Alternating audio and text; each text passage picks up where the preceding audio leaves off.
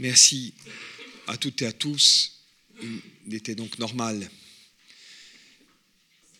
et euh, même indispensable au regard de l'investissement de Nicole au profit de son territoire, la commune de Bonivage ou l'Interco, que nous lui rendions cet hommage collectif, auquel bien sûr euh, l'intégralité, euh, l'ensemble des élus du conseil municipal s'associe ce soir. Nous étions les uns et les autres présents à ces obsèques samedi, mais au-delà de ce moment de recueillement, hein, je crois qu'il est important euh, tout d'abord que nous continuions euh, de nous associer à la mémoire de Nicole, à l'exemple qu'elle laisse euh, pour nous tous, et bien sûr que nous persévérions, comme Jean-Charles, dans un discours très émouvant et très juste, nous y a invités, dans la voie qu'elle avait elle-même souhaitée et tracée, celle du travail, du dévouement à l'intérêt général, de l'implication de chaque instant et bien sûr de la défense opiniâtre euh, des intérêts de notre territoire. Euh, je garde en mémoire euh, ces moments de partage au sein du conseil communautaire, comme chacune et chacun d'entre vous, et je crois pouvoir dire que son exemple nous suivra longtemps et continuera d'éclairer longtemps encore les travaux de nos différentes assemblées en même temps que les actions que nous aurons apportées. Je veux donc redire en notre nom à tous nos condoléances les plus attristes et les plus sincères à sa famille et, euh, dirons-nous, euh, une pensée euh, pleine d'émotion et de compassion pour la communauté de Bonifacio et l'ensemble de ces et ceux qui l'ont connu et qui ont appris à la connaître et à l'aimer. Vous dire aussi que c'est, Jean-Charles l'avait dit d'ailleurs en parlant de Nicole, en évoquant sa mémoire, c'est aujourd'hui donc la journée euh, de la femme.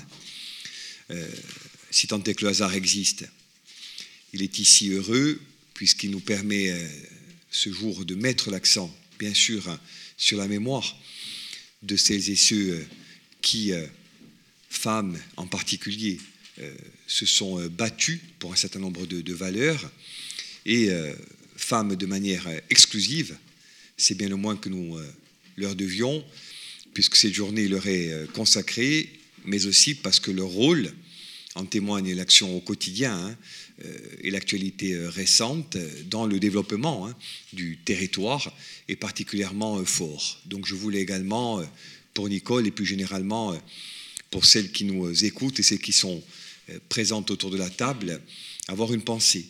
Donc en cette journée particulière, consacré donc à la défense euh, des droits euh, de la femme à l'échelle internationale, et donc euh, avoir aussi un salut et donc une reconnaissance toute particulière de la part de la majorité, et je crois pouvoir le dire de l'ensemble du conseil municipal, à constater encore une fois et analyser l'actualité de ces derniers temps, on se dit que ce combat-là, parmi tant d'autres, mais quand même, est loin, très loin d'être gagné et que partout où l'on croyait des causes euh, gagnées euh, sur le temps et de manière euh, irréversible, on s'aperçoit au contraire que l'on est dans des acquis très fragiles, très précaires, et qu'aujourd'hui, au plan de l'égalité homme-femme, au plan des salaires et plus généralement de tout ce qui fait la vie en société, on a énormément de progrès à, accomplir. Et je crois que Porto que de ce point de vue-là, a encore beaucoup de choses à faire. Nous avons d'ailleurs demandé pas plus tard que ces derniers jours, à Nathalie Castelli, qui est entre autres sujets en charge de l'égalité homme-femme, de réfléchir euh, sous l'autorité de Manu Geras, qui est de l'ensemble du Conseil, à l'application du plan tel que voté par l'Assemblée de Corse à l'échelle communale ou, communautaire. Il y a, je crois, un certain nombre de conclusions à en tirer, mais de tout ceci, nous reparlerons bientôt. Terminer enfin euh, en souhaitant euh, un bon anniversaire à Jeanne Stromboni, qui n'est pas présente ce soir pour des raisons liées euh, aux contraintes sanitaires que vous savez, mais qui, à n'en pas douter, assiste à nos débats. Donc, en notre nom à tous, un salut également euh, chaleureux et, partagé. Je profite de l'occasion pour vous dire aussi que c'est vraisemblablement la dernière réunion du conseil municipal dans ce format, puisque le cabinet, sous la conduite de Diago Monto, prépare donc un retour à un format en séance plénière vraisemblablement dans les locaux de l'espace Jean-Paul de. Donc on aura l'occasion d'en reparler, mais nous souhaitons de tout cœur que l'on puisse retourner à un format qui, d'un point de vue démocratique et politique, permette la présence et donc la pleine expression de l'ensemble des tendances et euh, singulièrement de l'ensemble des élus. Continuer rapidement en vous disant deux ou trois choses. La première, c'est que le centre de vaccination, Madame l'adjointe, a passé le cap des 5000 vaccinations. Euh, je veux là aussi en notre nom à tous féliciter Manu et au-delà de Manu, celles et ceux qui à ses côtés, dans le tissu euh, libéral, en même temps que dans euh, l'univers de la santé publique, ont travaillé et travaillent encore d'arrache-pied.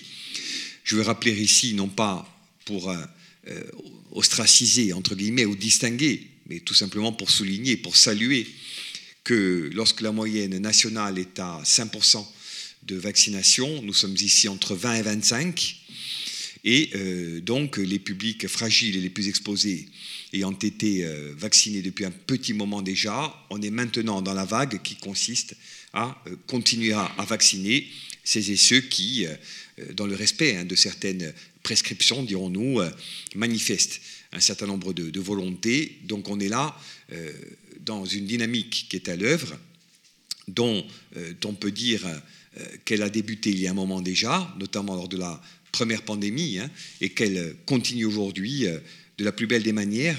Ce que je voudrais dire également et très vite, c'est qu'au-delà de la vaccination qui bat son plein, et dont Manu ici est garante pour compte commun, il y a aussi une autre dynamique que je veux souligner, c'est qu'on a pendant longtemps, et notamment dans ce territoire, opposé santé publique, hôpital public, et tissu libéral, clinique, voire d'autres types d'acteurs.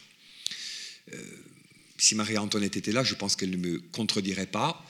J'ai l'impression, sous le contrôle de Manu, que ce temps-là est en train de s'achever et que les porto-véquiaises et les porto-véquiais ont compris que l'on peut, dans l'absolu respect des prérogatives de chacun, et en faisant de l'égalité euh, d'accès aux soins un principe non négociable, non négociable, eh bien, les porte-véquiers et les porte-véquiers ont compris qu'on pouvait, dans un même élan, conjuguer les efforts de tous et parvenir à atteindre des objectifs communs, que l'on soit infirmier libéral, médecin, issu de la fonction publique hospitalière, autant que du tissu privé.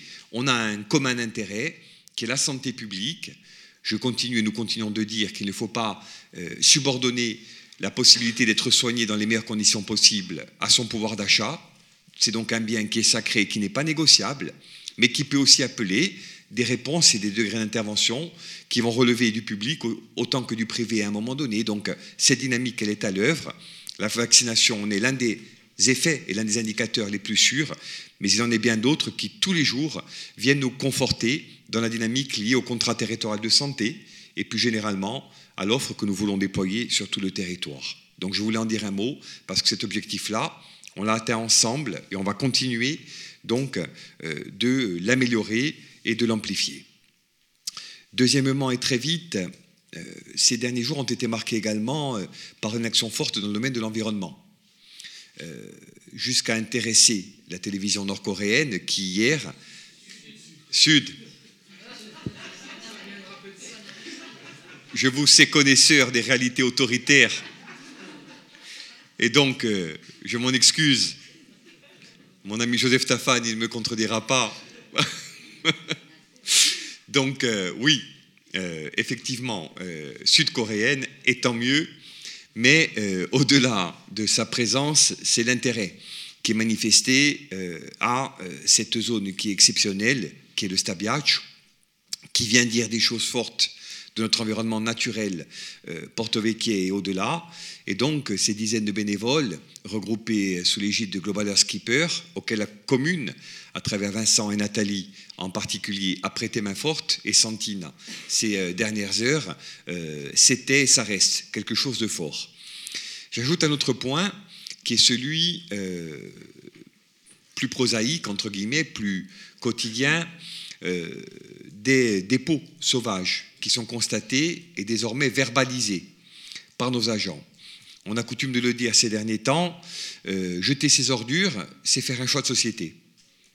Selon qu'on les trie ou pas, selon qu'on les jette au bon endroit ou non, bon, dès lors qu'on a pour choix par défaut ou assumer de les jeter en pleine nature et en dehors de tout, je le dis tranquillement, qu'on soit entrepreneur, artisan, porte-véquier, touriste, simple citoyen ou acteur et en pignon sur rue, la règle sera la même, la répression et la verbalisation, parce qu'on ne peut pas dilapider ce capital inestimable qu'est notre nature et tantôt par complaisance, tantôt par confort, tantôt par paresse, tantôt par facilité, laisser des gestes de cette nature se propager et se multiplier. Donc la règle est claire, et je veux vous dire ici que j'en suis, avec Vincent et ceux qui s'en occupent, plus particulièrement euh, garant, tolérance zéro sur ce plan-là, parce que l'environnement, et notamment l'environnement des Porto Vecchie, mais bien au-delà, mérite mieux que tout ceci.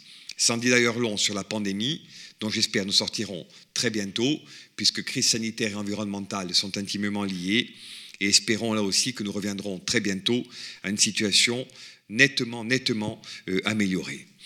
Terminer enfin sur deux petits points. Le premier, c'est celui de l'urbanisme.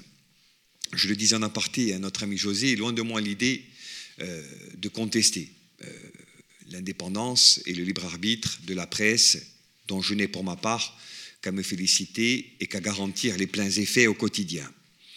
Mais euh, je voudrais simplement dire à ces centaines de porto-véquiers et de porto-véquiers qui, pour l'essentiel, attendent aujourd'hui une autorisation ou un permis de construire au fin de réaliser leur résidence principale, hein, dans la plupart, dans l'immense majorité des cas, que rien n'est réglé et que lire ici ou là que lorsque le bâtiment va, tout va, au prétexte qu'on a repris, et tant mieux, le chantier euh, d'un immeuble interrompu durant des années ou euh, que l'on euh, lotit ici ou là, bon, c'est à mon avis aller un peu vite en besogne. Je pense aujourd'hui que la situation, loin d'être délivrée ou libérée de manière très forte, elle est plutôt bloquée et je continue de le dire et de le penser. Donc je ne voudrais pas que l'on cultive l'idée que les choses sont réglées parce que deux ou trois chantiers ont rouvert. On est très loin euh, du compte, et même si l'on va aujourd'hui tendre vers une situation maîtrisée et plus raisonnable en matière d'urbanisation, on ne doit pas, et je le redis tranquillement, avec les convictions qui sont les miennes et qui sont connues de tous, mettre pour autant la commune sous cloche et se contenter de la reprise de tel ou tel chantier pour décréter que l'urbanisation a repris, comme on le dit parfois de l'extrême sud, de manière caricaturale et manichéenne. Donc je voudrais le redire, parce que c'est un propos qui va guider notre action dans le cadre de l'élaboration du PLU. Si Pierre-Olivier était présent, il ne me contredirait pas, mais sans ôter encore une fois quiconque le droit de s'exprimer sur ce plan-là, qui nous soit aussi permis de dire des choses, et notamment que sur ce plan-là, il y a encore beaucoup à faire avant de revenir à une situation normale ça m'amène à parler, et j'en aurai terminé, du PTIC. Alors il y a là aussi un débat euh, depuis quelque temps, à la faveur notamment euh, de l'annonce qui a été faite en terre ajaxienne euh, d'un montant global d'opérations. Alors moi, je ne vais pas, comme à mon habitude, hurler avec les loups, dire que c'est trop, que c'est trop peu, que c'est bien, que c'est mal. Chaque territoire se défend. Et loin de moi l'idée de contester à quiconque le droit de le faire. Si euh, nos collègues et amis ajaxiens ou demain nos collègues et amis bastiais portent des projets, sont reconnus dans leur capacité à les porter et sont financés, je n'ai rien et nous n'avons rien à redire. Moi, j'attire simplement l'attention du Conseil, majorité opposition confondue, porto de tous horizons, ensemble, sur deux plans. Premier plan, le temps doit venir, et je crois savoir qu'il viendra bientôt, où notre territoire sera reconnu dans ses droits et notamment dans sa capacité à rattraper son retard. Pour preuve, le débat, fort heureusement clos, sur le devenir de l'aéroport de Figari. On ne peut pas laisser dire n'importe quoi que 65 millions d'euros programmés pour refaire l'aéroport sont 65 millions d'euros de subventions de la part de l'État. Chacun sait qu'aucun projet, aussi louable soit-il, n'est financé à 100%. C'est donc au mieux une incompréhension, au pire de la malhonnêteté intellectuelle. Pas plus d'ailleurs qu'on ne peut dire de cet aéroport qu'il est comparable à ceux de Porretta ou de Campo dell'Or. Je ne parle même pas de Calvi. Il a connu une croissance à nul autre pareil. il était pensé et mis en œuvre pour 500 000 passagers. Il en euh, voit passer aujourd'hui euh, près de 800 000. D'ici deux ou trois ans, un million. Des centaines de porto et d'habitants du territoire y travaillent tous les jours. Alors, dire aujourd'hui qu'on n'a pas forcément besoin de cet équipement-là, que c'est faire le choix d'un modèle de développement qui n'est pas le bon, et rouvrir des débats dont je pensais pour ma part qu'ils étaient fermés depuis bien longtemps, bon, ça n'est clairement pas intéressant aujourd'hui au moment où nous parlons. Donc je continue de penser que le territoire a besoin d'être uni et qu'au vu de ces débats comme de tant d'autres, de porter une même voix en faveur du développement et du rattrapage. Donc je le dis de l'aéroport, comme je le dis euh, ou dirai demain du PTIC, que les uns et les autres négocient et obtiennent des choses, que la collectivité de Corse soit considérée comme un partenaire à part entière et puisse être reconnue dans sa capacité à coproduire ou à co-construire, que les territoires soient reconnus par l'État au sens des conseils municipaux, des conseils communautaires et des acteurs, que notre voix à toutes et à tous soit entendue, mais pas de mauvais procès aux uns aux autres, et essayons de garder le cap d'un développement harmonieux, d'un dialogue productif et, je l'espère, d'une dynamique de projet. C'est le souhait que je voulais euh, former ce soir en ouverture de nos travaux, travaux dont vous savez qui seront notamment marqués par le débat d'orientation budgétaire que Jackie Agostini, en sa qualité d'agent aux finances, aura à cœur pour l'essentiel euh, d'introduire et d'étayer. Mais voilà ce que, de manière rapide, je voulais ce soir euh, vous redire en ouverture de nos travaux. Je vais donc maintenant que l'appel est fait et ces quelques mots prononcés, vous inviter à prendre acte du compte-rendu de séance du dernier conseil municipal en date du 8 février dernier. Appelle-t-il ce compte-rendu des remarques? Très bien, nous allons donc en prendre acte. Qui est contre? Qui s'abstient? Qui est pour? Merci. Grand B, compte rendu de décision donc du dernier également conseil municipal. Appelle-t-il lui aussi des remarques? Très bien. Qui est contre? Qui s'abstient? Qui est pour? Unanimité, merci. Et je demande formellement à nos services, puisque Joseph me l'a fait remarquer avec Georges, non sans malice, mais non sans raison, que les élus d'opposition méritent aussi leur petit chevalet. Donc, voilà, il faudrait juste, me dit-on, que vous nous communiquiez un peu plus tôt la liste des intervenants. Voilà, c'est dit. Hein. des présents, bien sûr, qui peuvent ne pas intervenir, mais qui peuvent aussi intervenir, on s'en félicite. Merci. Donc je donne sur le chapitre 1 de l'action sociale la parole à Manu, notamment sur la tarification EHPAD. Merci, Monsieur le maire. Le premier rapport de ce conseil municipal concerne l'action sociale et la tarification EHPAD en 2019, il a été voté la mise en place d'un chèque EHPAD qui était destiné aux résidents domiciliés sur le territoire de Porto Vecchio qui étaient accueillis en EHPAD, donc établissement d'hébergement pour personnes âgées dépendantes. Et ces personnes euh, euh, ne, bénéficiaient pas de l'aide sociale euh, à l'hébergement. C'était pour un montant de 2150 euros, 160 euros par an, et ça concernait 13 résidents.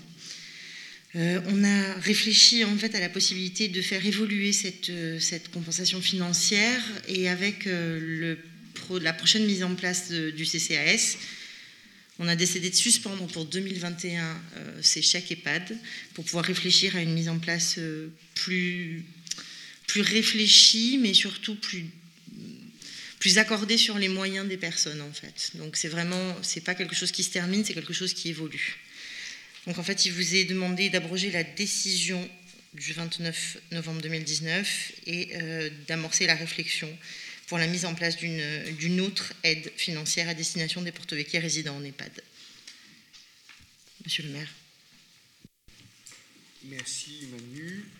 Alors, y a-t-il des remarques Georges oui, est-ce qu'on pourrait, pendant la phase euh, intermédiaire, pendant que la réflexion est menée euh, pour le Centre communal d'action sociale, euh, continuer de verser cette aide, parce que c'est une aide que nous avons voulu les uns les autres par le passé, euh, opposition et majorité confondues à l'époque, c'était une véritable nécessité, et compte tenu euh, des difficultés que vont très certainement rencontrer les uns les autres avec cette période sanitaire pratiquement difficile et même économique, les privés de 2160 euros par an, il y a les 13 résidents, je suppose que bon nombre sont des porto-vecchiais, autant maintenir l'aide sans pour autant négliger ce qui est dit dans la délibération et qui me semble fortement intelligent.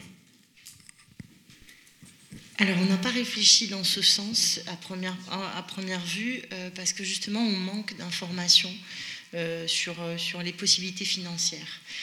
L'idée, c'est pas de donner 2160 euros à tout le monde, mais de pouvoir donner peut-être un peu plus à certains, un peu moins à d'autres, en fonction de certaines données, comme les revenus. Comme... Donc, l'idée, c'est de faire quelque chose de plus équitable en fonction de la personne. Et pour l'instant, on préfère mettre en suspens cette aide pour plusieurs raisons. La première, c'est justement pour la réfléchir un peu différemment. La deuxième, c'est parce que on préfère donner a posteriori un peu mieux que de donner maintenant et de ne pas pouvoir revenir dessus.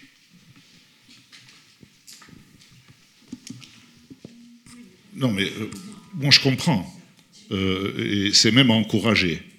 Euh, et comme je l'ai dit, ça n'est que du bon sens. Mais dans la phase intermédiaire, je pense qu'il n'est pas bon et sain de, supprimer cette aide à ce moment particulier. Voilà, c'est tout, c'est tout ce que je dis. J'ai bien compris, bien compris. Mais on peut essayer d'y réfléchir de toute façon, bien entendu, les portes ne sont pas fermées, quoi qu'il arrive. L'idée, pour compléter le propos de Manu, c'est effectivement de ne pas abandonner l'aide sur la période transitoire.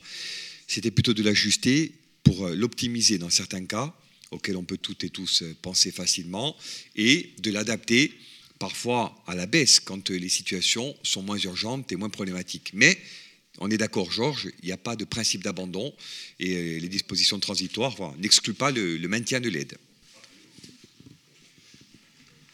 OK. Si vous avez d'autres questions. Très bien. Donc on va passer au vote. Qui est contre? Qui s'abstient? Qui est pour? Unanimité, merci. Point 1.2 sur l'actualisation du contrat de prestation de services au sein de la LSH. Manu toujours. Alors, c'est encore une, actualisation d'un contrat de prestation, cette fois entre la municipalité et la mutualité sociale agricole, la MSA. Donc, il a été euh, mis en place euh, une, convention euh, qui, intervient pour la mise à disposition des établissements pour les ressortissants du régime social agricole avec en contrepartie une participation financière aux frais de fonctionnement sous forme de prestation de services. Il, est donc proposé au Conseil municipal d'approuver le nouveau contrat de prestation de services entre la commune et la MSA.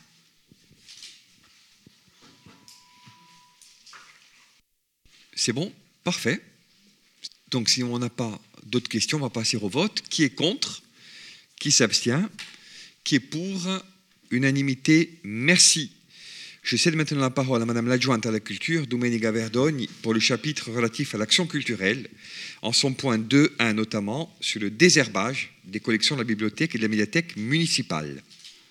Merci, Monsieur le maire. Donc, euh, un certain nombre de points qui vont se succéder et qui ont euh, particulièrement trait à la mise en place de la nouvelle euh, médiathèque, dont vous savez qu'elle sera vraisemblablement inaugurée euh, si euh, les contraintes sanitaires sont levées entre la fête de la musique et la fête de la Saint-Jean, hein, pour qu'on ait une période un petit peu longue, hein, et justement pour fluidifier euh, tous les, tous les Porto Vecchia et au-delà qui souhaiteront bien entendu se rendre à la médiathèque pour visiter dans un premier temps, puis adhérer et enfin découvrir, participer à l'action culturelle.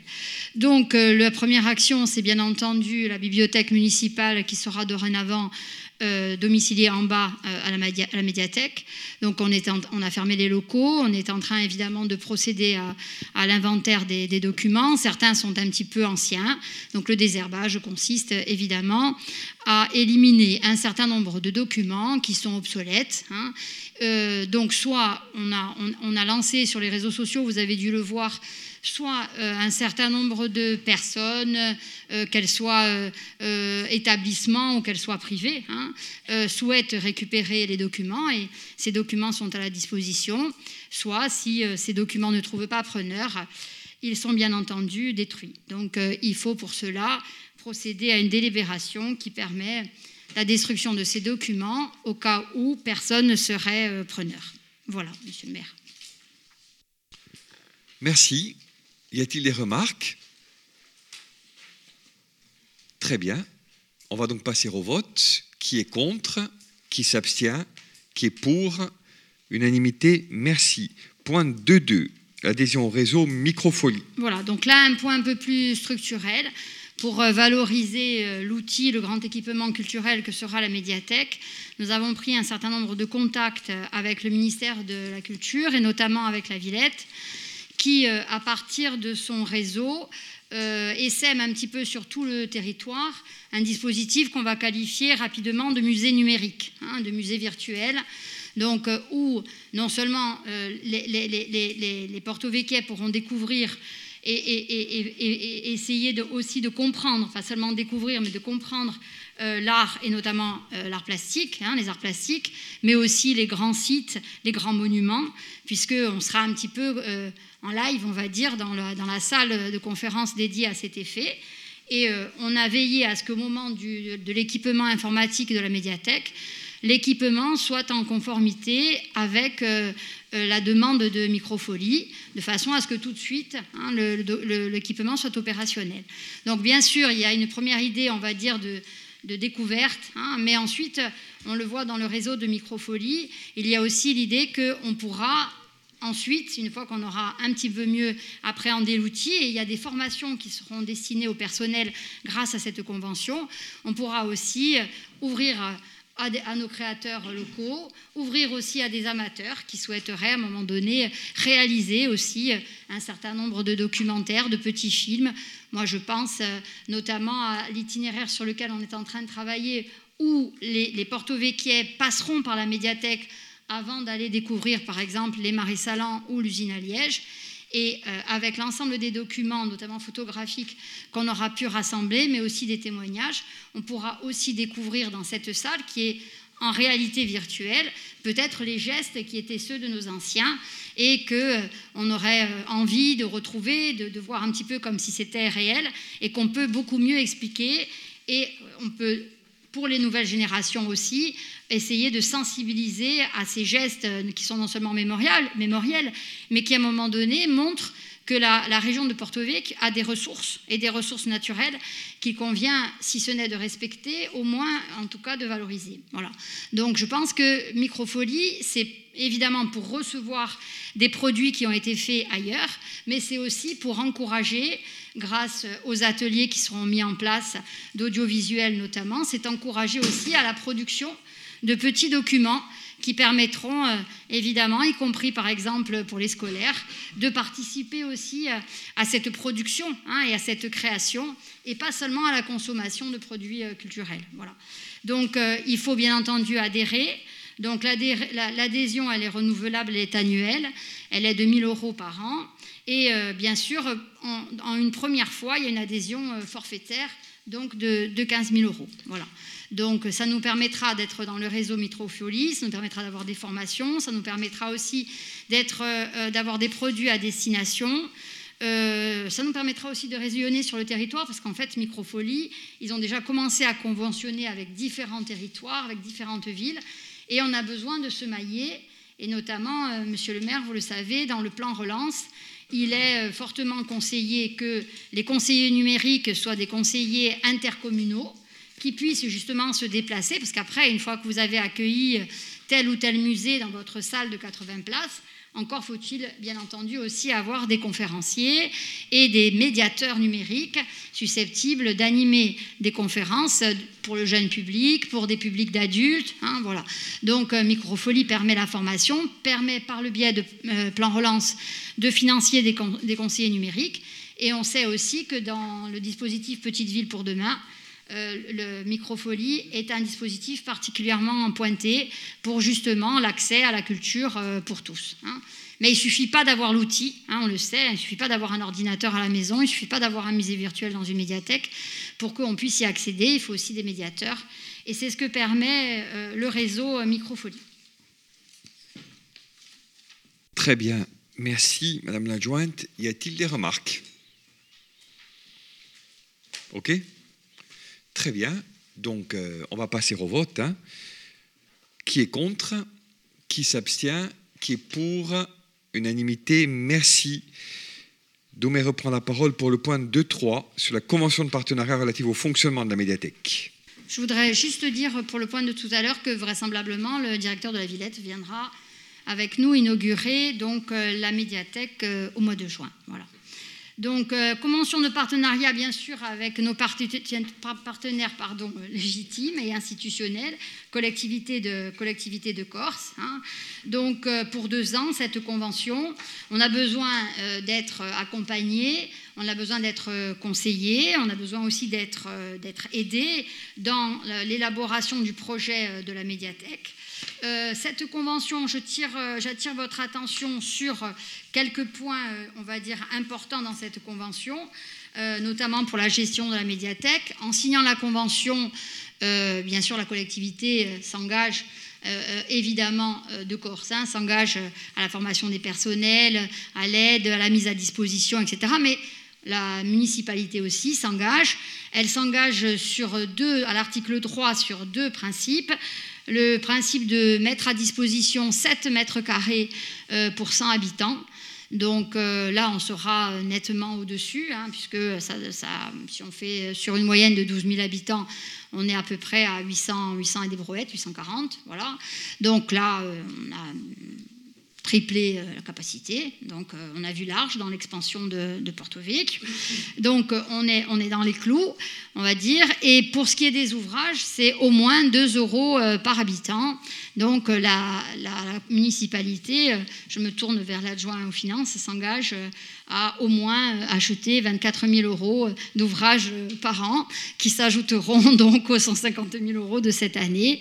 Voilà, donc pour euh, évidemment euh, renouveler cet espace euh, qui accueillera aussi, entre autres, la bibliothèque. Voilà.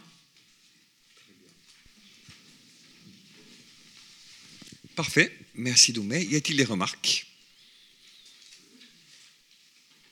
On est bon? Parfait. Donc, sur cette convention de partenariat, qui est contre Qui s'abstient Qui est pour Unanimité, merci. Point 4 sur la convention d'utilisation de la salle polyvalente. Alors là, c'est plus rapide. Vous vous souvenez qu'en décembre 2020, on avait renouvelé la grille tarifaire. Donc, euh, lorsqu'on a une grille tarifaire, lorsqu'il y a une convention évidemment passée avec euh, une association ou avec euh, une, société, etc., euh, notamment s'il y a gratuité, il faut que ça fasse l'objet d'une convention et que la gratuité, évidemment, soit justifiée. Hein. Donc, on a mis à jour la convention, puisque la convention est datée de 2015. Il fallait la mettre en conformité par rapport à ce qu'on a voté le 21 décembre euh, 2020. Et ensuite, vous verrez que suite à cette convention vierge qu'on va voter, il y a immédiatement une, convention qui sera aussi signée euh, juste derrière avec euh, l'établissement français du.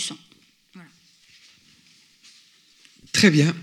Merci Doumé. Donc, y a-t-il des remarques? Ok. Donc, qui est contre? Qui s'abstient? Qui est pour? Unanimité, merci. Dernier point enfin sur la même convention à titre gratuit pour l'établissement français du sang. Voilà, le modèle de convention qu'on vient de voter donc, est mis en application immédiatement sur euh, l'établissement français du sang et vous voyez qu'à l'article 1, la convention d'utilisation prévoit que cette salle euh, polyvalente soit mise à disposition à titre gratuit. C'est donc ça que nous devons euh, voter. Très bien. Y a-t-il des remarques? Ok. Donc, on va là aussi passer au vote. Qui est contre? Qui s'abstient Qui est pour Unanimité, merci. Merci Doumé. Je conserve la parole pour le point 3 relatif aux affaires maritimes. Donc, il s'agit dans un premier temps euh, de mettre en œuvre la délégation de service public sous la forme d'un contrat de concession pour le levage et le carénage des bateaux du port de plaisance et de pêche. Donc le choix du délégataire et l'approbation de son projet de concession de services vous sont ici proposés. Vous dire qu'on est, euh, pour l'essentiel, dans l'économie générale euh, de la précédente euh, concession, qui nous porte aujourd'hui, en ayant, je le crois, obtenu de la part du GIE et de l'ensemble des acteurs qui en sont partie prenante une amélioration de la qualité de service qui était déjà de très bonne facture, hein, mais qui se verra encore optimisée, en même temps donc que des tarifs, une enveloppe, dirons-nous, financière tout à fait cohérente. Donc, il vous est proposé de retenir le GIE Porto-Vico-Levage au terme de nos réunions de commission et surtout de commission d'appel d'offres, avec là aussi donc des éléments d'évaluation, de proposition et de contrôle partagés par l'ensemble des commissaires. Y a-t-il des remarques? On est bon? Très bien. Donc on va vous proposer de valider cette concession. Qui est contre? Qui s'abstient? Qui est pour? Toutes et tous, merci. Dans le même ordre d'idées, et toujours sur le plan des affaires maritimes, la DSP, toujours sous forme d'un contrat de concession de service pour la distribution de produits pétroliers. Donc là aussi, euh, les travaux euh, de la commission euh, d'appel d'offres conjugués aux éléments d'analyse qui nous sont revenus, dirons-nous, et qui sont également le fruit hein, d'une analyse attentive de l'exercice de la précédente concession, nous ont conduit, dans l'absolu respect du droit et de la qualité des offres proposées, à retenir la société EPB. J'ai déjà eu l'occasion de dire ici euh, deux choses euh, simples, mais qui nous tiennent, je crois, à cœur à toutes et à tous. La première, c'est que ce qui était auparavant euh, un sujet d'opposition ou de discorde est clairement devenu, et depuis quelques années déjà, un sujet d'efficacité partagée et de concorde. Et deuxièmement, que la SAR et l'EPB, à l'instar du GIE sur les questions de levage ou de carénage, est une entreprise privée, mais qui s'inscrit résolument hein, dans la philosophie et l'éthique du service public concernant singulièrement la distribution des produits pétroliers, avec, nous le savons tous, une tradition familiale bien établie, en même temps qu'un savoir-faire euh, euh, véritablement euh, éprouvé. Pour toutes ces raisons, donc, et notamment pour la qualité de l'offre telle qu'examinée en commission, nous vous proposons de retenir donc l'entreprise EPB. Y a-t-il des questions, des remarques? On est bon. Très bien. Donc on va passer au vote. Qui est contre? Qui s'abstient? Qui est pour? Unanimité, merci. Je cède maintenant la parole à Nathalie Apostolatos pour le point 4.1 relatif à la mise en accessibilité des bâtiments communaux, dont je vous épargne la lecture, mais que vous connaissez toutes et tous. Nathalie. Pardon, bonsoir à tous. Euh, oui, je ne vais pas vous épargner, moi, la, liste des bâtiments concernés, parce que malheureusement, ils ne sont pas tous concernés, mais on, a essayé de, prioriser euh, pour, euh, donc, dans le cadre de, l'approbation de, de la DAP, la commune avait envisagé de démarrer une phase d'aménagement en vue de, rendre accessible un certain nombre de bâtiments communaux, dont l'école Antoinette Castel, l'école Marie et Toussaint Marcellesi, l'école maternelle Jean Santini, le groupe scolaire Jean-Michel Angeli et Jean-Baptiste Marquette, le groupe scolaire de Mouraté, l'hôtel de ville, la mairie annexe de Mouraté, la maison communale de l'Hospédal, la maison communale de Précoge, ainsi que le local tribunal d'instance.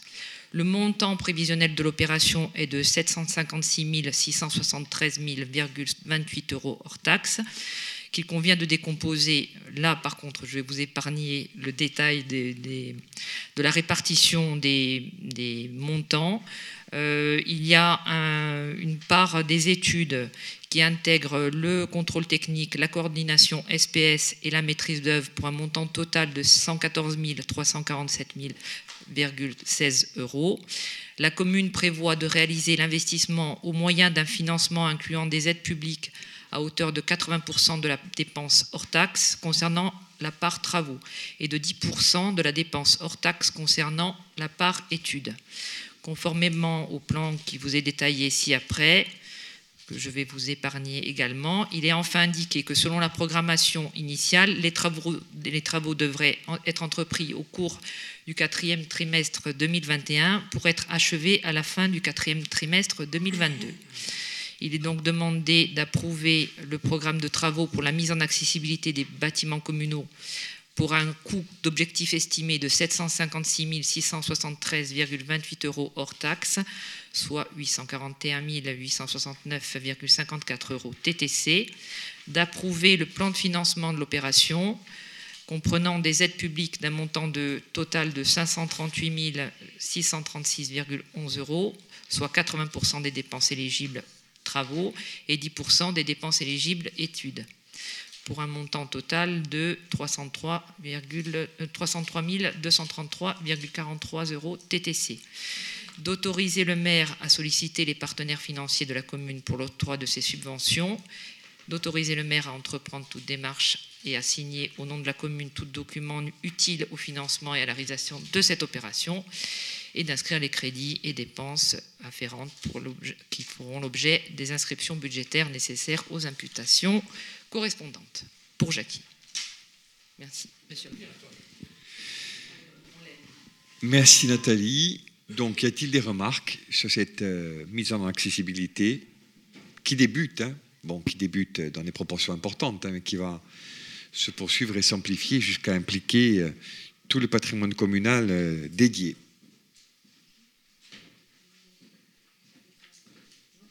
Très bien. Donc merci. On va passer au vote. Qui est contre? Qui s'abstient? Qui est pour? Unanimité Merci.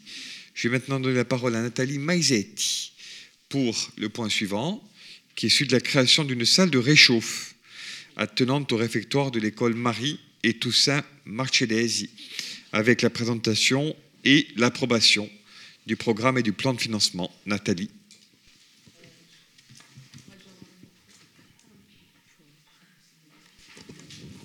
Merci, Monsieur le maire. Euh, donc, ce rapport euh, consiste euh, à approuver donc la création d'une salle de réchauffe attenante au réfectoire de l'école Marie-Toussaint Marcellesi donc euh, euh, l'école euh, se décompose ainsi. On a plusieurs, plusieurs parties. Il y a l'établissement principal qui s'élève sur trois niveaux. Ensuite, il y a une seconde partie de l'école qui se compose de trois volumes sur deux niveaux, où se trouve notamment la salle de réchauffe. au, niveau inférieur et le, réfectoire qui se trouve lui au niveau supérieur. Alors, euh, la problématique, euh, si on reprend un peu l'historique, a commencé en 2016, où euh, de, nombreuses pannes donc, avaient été constatées du, monte plat, on va dire, parce que comme étant donné, excusez-moi, que la salle de réchauffe est au niveau bas et que le, réfectoire est au niveau haut, effectivement, il, il, y a un système de monte plat et les pannes successives donc euh, crée un, surcoût important. D'où la problématique et d'où euh, l'intérêt de, construire une, une salle de réchauffe attenante en fait au réfectoire existant. Donc le rapport euh, propose ici donc de délocaliser l'office de, réchauffe, de le monter au niveau euh, du réfectoire attenant, ce qui euh, aurait pour euh, objectif évidemment d'éviter l'utilisation du, du monde plat. cela pourrait résoudre aussi, cela même sans doute, les problèmes d'étanchéité de la terrasse qui est attenante au réfectoire et sur, sur laquelle on construit cet office. Euh, ça permettrait aussi d'aménager euh, l'office actuel en salle de repos, en vestiaire pour les agents municipaux, puisqu'il faut savoir que c'est quand même quelque chose qui est normalement obligatoire dans les textes. Euh, cet office permettrait, enfin, respecterait pardon, les normes d'hygiène, notamment le tri des déchets, et ça permettrait. Enfin, ce qu'il faut comprendre aussi, c'est que la réalisation de cette extension ne grève en rien l'espace récréatif utilisé par les élèves. Et ça, c'est important parce que, vu la configuration euh, spatiale de l'école, c'était important de ne pas empiéter sur euh, l'espace des enfants. Voilà. Donc, euh, je ne vais pas vous donner tous les chiffres tout de même, il y a les tableaux. Hein? Voilà. Euh, les montants, voilà, le, programme de financement qui est proposé.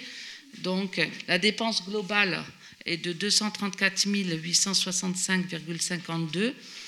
Euh, le financement proposé est euh, décomposé comme suit. Donc, un financement État DETR de l'ordre de 40%, un financement collectivité de Corse, dotation école de 40%. Voilà. Euh, juste vous indiquer tout de même que les travaux commenceraient en 2021, donc euh, malheureusement sur site occupé, mais tout est déjà euh, prévu. le programme initial prévoit quand même des aménagements intérieurs, des aménagements un réaménagement intérieur et des aménagements extérieurs aussi parce qu'il prévoit aussi un préau, et, préau donc euh, euh, alors à l'entrée du réfectoire qui n'existe pas mais de fait euh, on, le, on, le, crée et un ravalement de façade aussi. Voilà. Voilà. Monsieur le maire, merci. merci.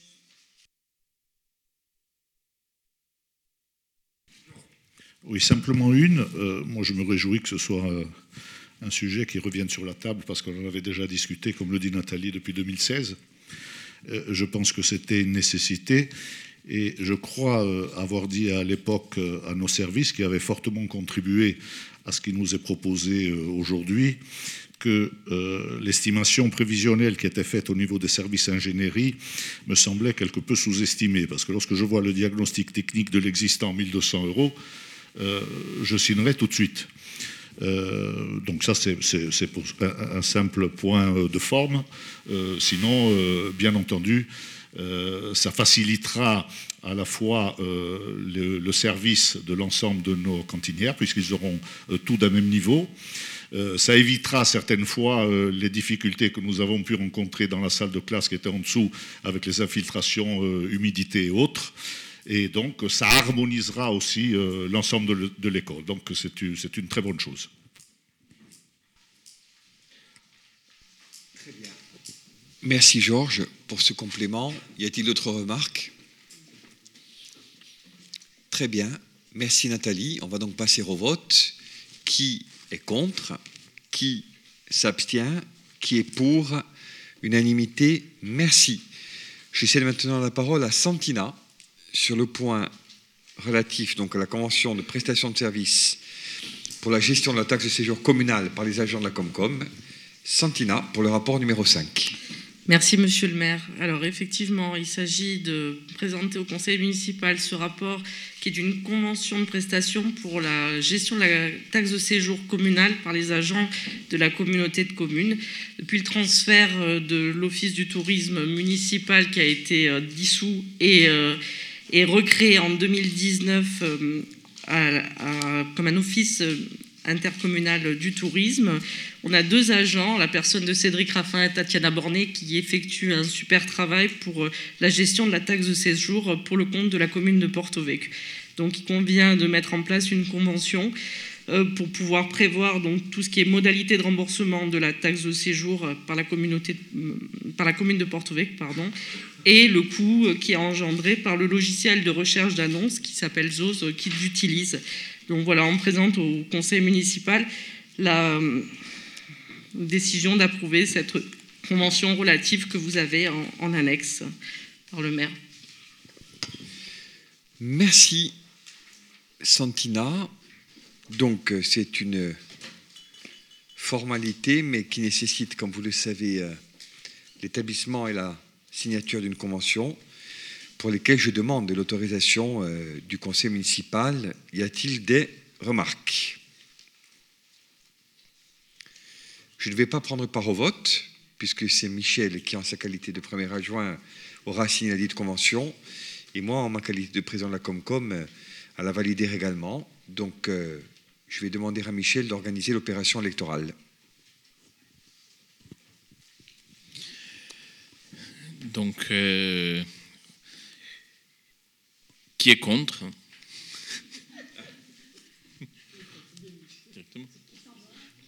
Qui s'abstient? Qui est pour? Une non-participation. Merci, Monsieur le Premier adjoint. Je cède maintenant la parole au Premier adjoint, toujours, qui aurait dû la garder, pour euh, la régularisation foncière de terrains ciel hospédal et qui appartiennent à la commune, mais euh, sont depuis un moment déjà occupés donc par la famille Tafagne, Jacques et Roland. Michel. Oui, comme le maire euh, vient de souligner, il s'agit d'une régularisation foncière demandée depuis le 1er septembre 2016 par Roland Tafagne et qui est usufruitier pour son fils Tafagne Jacques. Donc, euh, il s'agit de trois parcelles d'une emprise foncière de 270 mètres carrés pour la parcelle AB 386, de 219 mètres carrés pour la parcelle A 1370 euh, et 40 mètres carrés pour la 1363, soit un total de 529 mètres carrés. Euh, l'évaluation euh, de la Direction générale des finances publiques est de 15 000 euros. Et il s'agit donc, comme je l'ai dit, simplement d'une régularisation foncière qui a été demandée depuis 2016.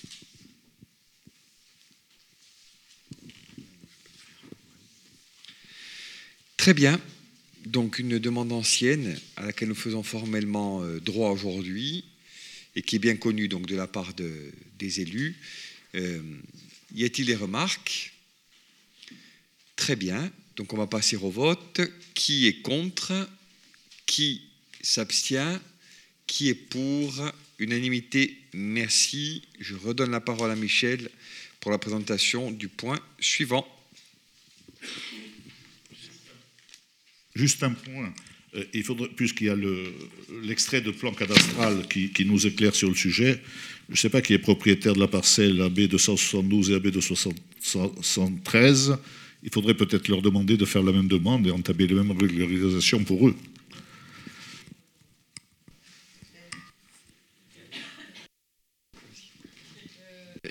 C'est déjà le cas euh, on a déjà fait les démarches auprès des autres propriétaires.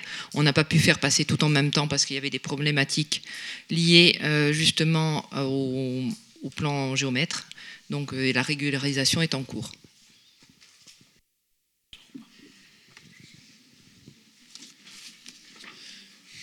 Alors, concernant le rapport 6.2, comme la règle l'impose, le maire a quitté la salle et je prends le relais car c'est une affaire qui concerne l'Office foncier de la Corse. Et c'est une affaire euh, concernant une acquisition foncière avec une demande de portage euh, par l'Office foncier pour, pour la commune. Et c'est la sixième adjointe, Madame Apostolatos, qui va prendre la parole. Je vous remercie, Monsieur le Premier adjoint. Alors, il s'agit en fait de l'acquisition. Donc, la proposition euh, qui vous est faite aujourd'hui, c'est une déclaration d'intention, donc d'acquérir euh, une partie des parcelles cadastrées AE 154 et AE 155 qui correspondent au second niveau de euh, l'actuel Pizzeria Philippi. En fait, c'est une, une, proposition d'intention d'acquisition euh, que nous demandons donc à l'Office foncier. Euh, l'idée étant d'acquérir dans un premier temps et de faire acquérir par l'office euh, l'appartement euh, au deuxième étage d'une superficie de 76 mètres carrés, euh, qui, est qui est bien entendu à un intérêt patrimonial très important puisqu'il fait partie intégrante de l'emprise du bastion du palais qui est donc inscrit au titre des monuments, des monuments historiques et qui s'agit d'une première étape dans la démarche d'acquisition de l'ensemble du dit bâtiment. Donc il vous est proposé aujourd'hui de de délibérer sur, sur ce, choix d'acquisition par l'Office foncier dans un premier temps, qui, par convention des biens bâtis, nous donnera la possibilité de l'acquérir dans les cinq ans à venir. Euh, il est donc proposé, euh, dans le cadre de l'Office foncier, euh, de, faire une déclaration d'intention d'acquisition de ce bien, l'idée étant bien entendu d'en acquérir la totalité en vue d'y installer une, des bureaux de l'administration on envisage très sérieusement euh, voilà, d'utiliser les bureaux dans un premier temps et après la globalité pour euh, revaloriser la totalité du bâtiment euh, qui est derrière nous. Voilà. Monsieur le premier adjoint, je vais vous laisser procéder au vote. Question, bien entendu. Simplement une, c'est même pas une question, c'est un commentaire. il s'agit donc du bâtiment qui est sur l'arrière. Derrière. Oui, c'est une bonne initiative puisque ça permettrait quelque part de regrouper l'ensemble des activités, l'ensemble des services administratifs, sauf qu'on vient de voir un point sur les écoles mises en conformité et autres, et je crois que euh, ce bâtiment-là, si on y loge des services administratifs, il y aura des travaux qui sont impératifs à réaliser. Donc, où on les inscrit maintenant et on y pense, ou euh, ça, risque de poser problème au moment où on fait l'acquisition Alors, on ne peut pas les inscrire dès maintenant, puisqu'on n'a pas le, dessous de, des logements euh, pour le moment, ni le, ni le rez-de-chaussée, ni le premier étage. Donc, on, on, ne pourra installer que des bureaux qui n'accueilleront pas du public. Donc, euh, c'est purement des bureaux administratifs dans un premier temps.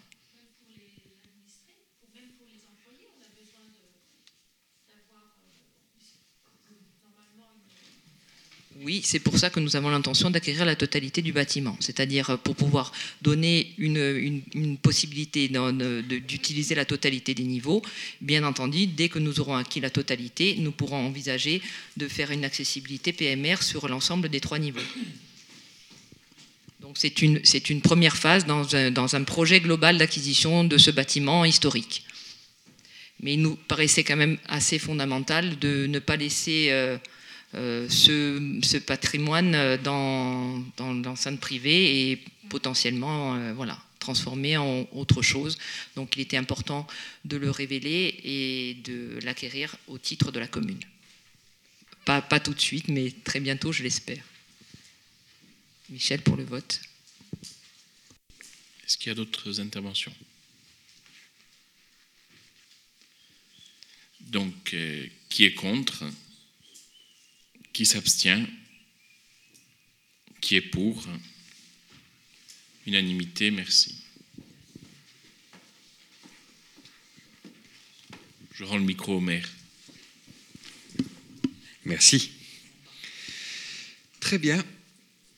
Donc, on va continuer avec le point numéro 7, qui est celui des ressources humaines assez rapidement. Il s'agit tout d'abord, à la fois pour répondre de manière claire à la demande euh, d'un jeune porto-vecchio ou du jeune porto-vecchiaise d'effectuer un stage au sein du service urbanisme et d'autre part, afin de densifier le, dit service, euh, de voter. Donc l'accueil d'un stagiaire, bon, vous savez euh, l'intérêt hein, qui est attaché au recrutement et à l'accueil d'un stagiaire de l'enseignement supérieur on bénéficie, pour le dire un peu rapidement, et sans cynisme aucun, euh, d'une compétence intéressante qui est en plus à parfaire et à euh, raffiner euh, à un coût qui est intéressant pour la collectivité et qui permet en même temps de construire des trajectoires.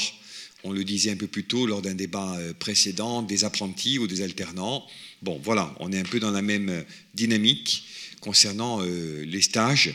Donc ce serait au sein du service de l'enseignement supérieur. Euh, j'ajoute d'ailleurs à ce stade, euh, sinon je l'aurais donné, hein, euh, que l'identité du dit n'est pas connue. Nous avions bénéficié d'une première demande, mais entre-temps, donc la personne en question a trouvé un horizon plus stable et plus intéressant a priori, ce dont nous nous félicitons. Mais nous maintenons la proposition, dirons-nous, et le principe de la délib, car nous aurons besoin, vraisemblablement, de quelqu'un de, de cette nature, dirons-nous, pour le même service. Y a-t-il des remarques? Très bien, donc on va passer au vote. Qui est contre? Qui s'abstient? Qui est pour? Merci. Point suivant, qui concerne donc la mise à jour du tableau des effectifs. Comme vous le voyez dans le document annexé au présent rapport, il s'agit d'ajuster, comme nous le faisons très régulièrement, la réalité de nos effectifs aux modifications intervenues dans l'intervalle et que le tableau précise. Alors, bien sûr, comme à l'accoutumée, la modification au sens du nombre d'emplois n'est pas synonyme, loin s'en faut, de création sèche.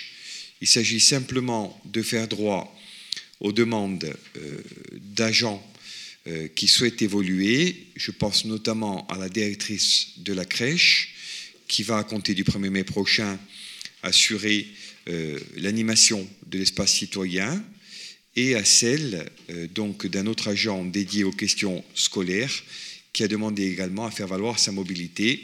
On est, comme vous le savez, dans des domaines qui sont strictement encadrés et qui appellent donc des créations de postes dédiés, ce que nous faisons. Euh, juridiquement et euh, comptablement. Mais je le redis, ces deux créations euh, ne sont pas synonymes, dirons-nous, d'autres créations supplémentaires. Elles sont limitées. Si vous avez des remarques,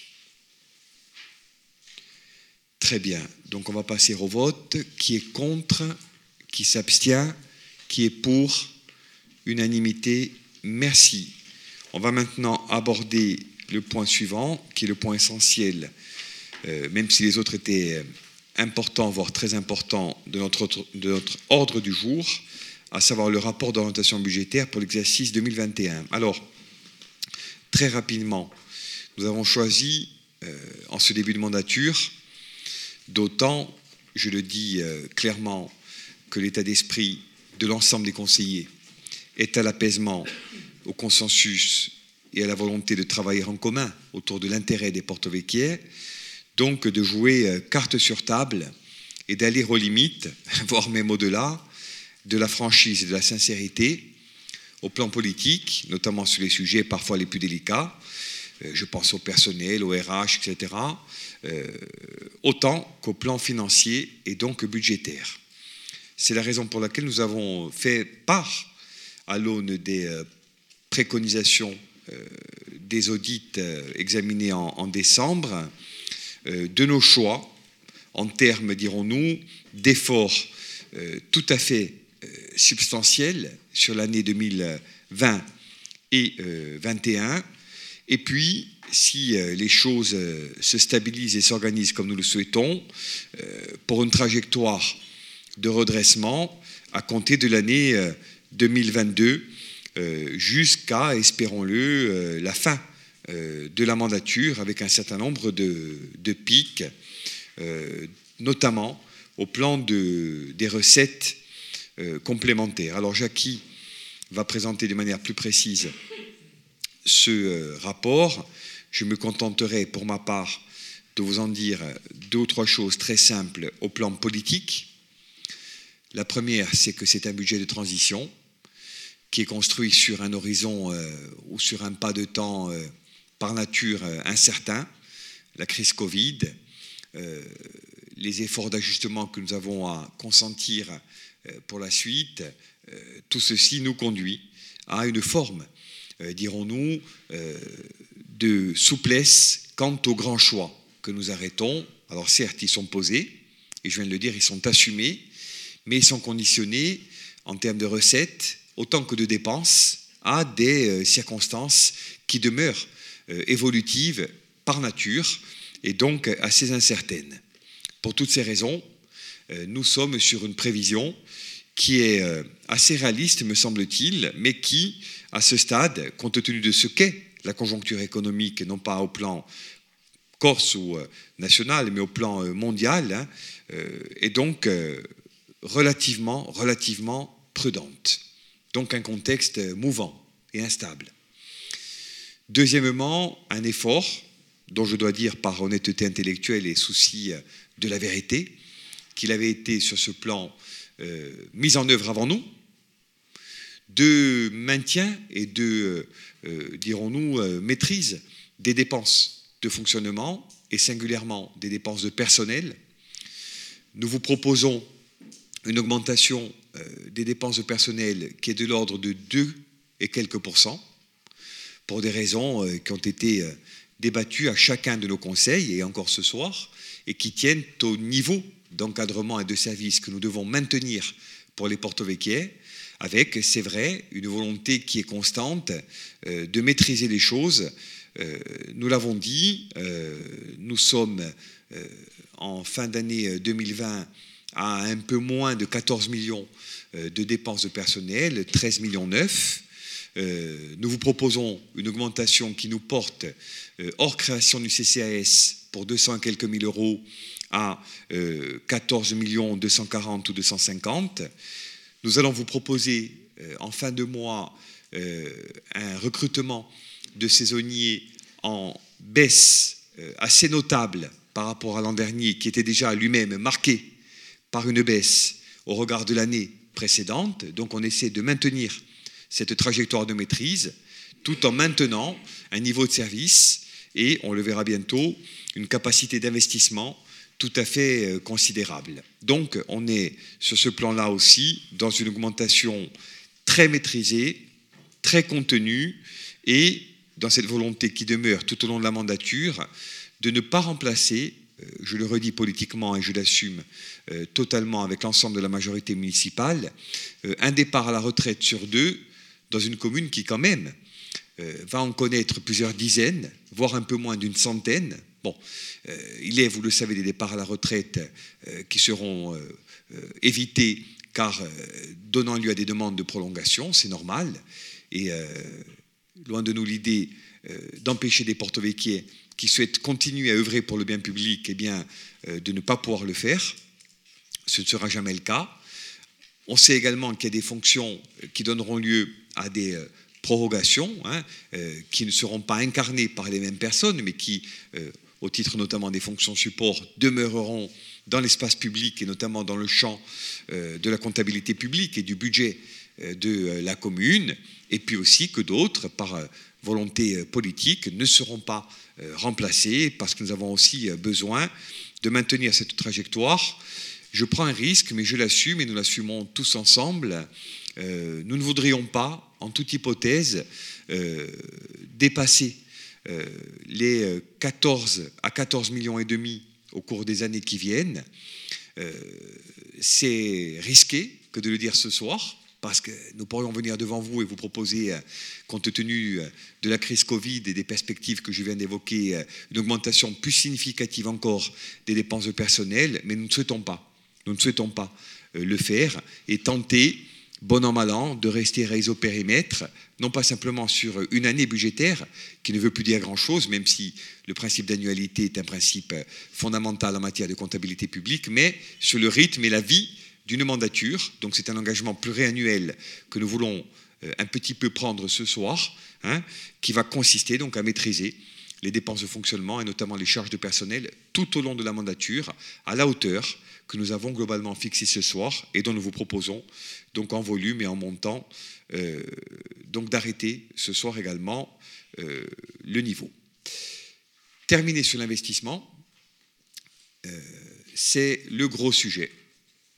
Le gros sujet.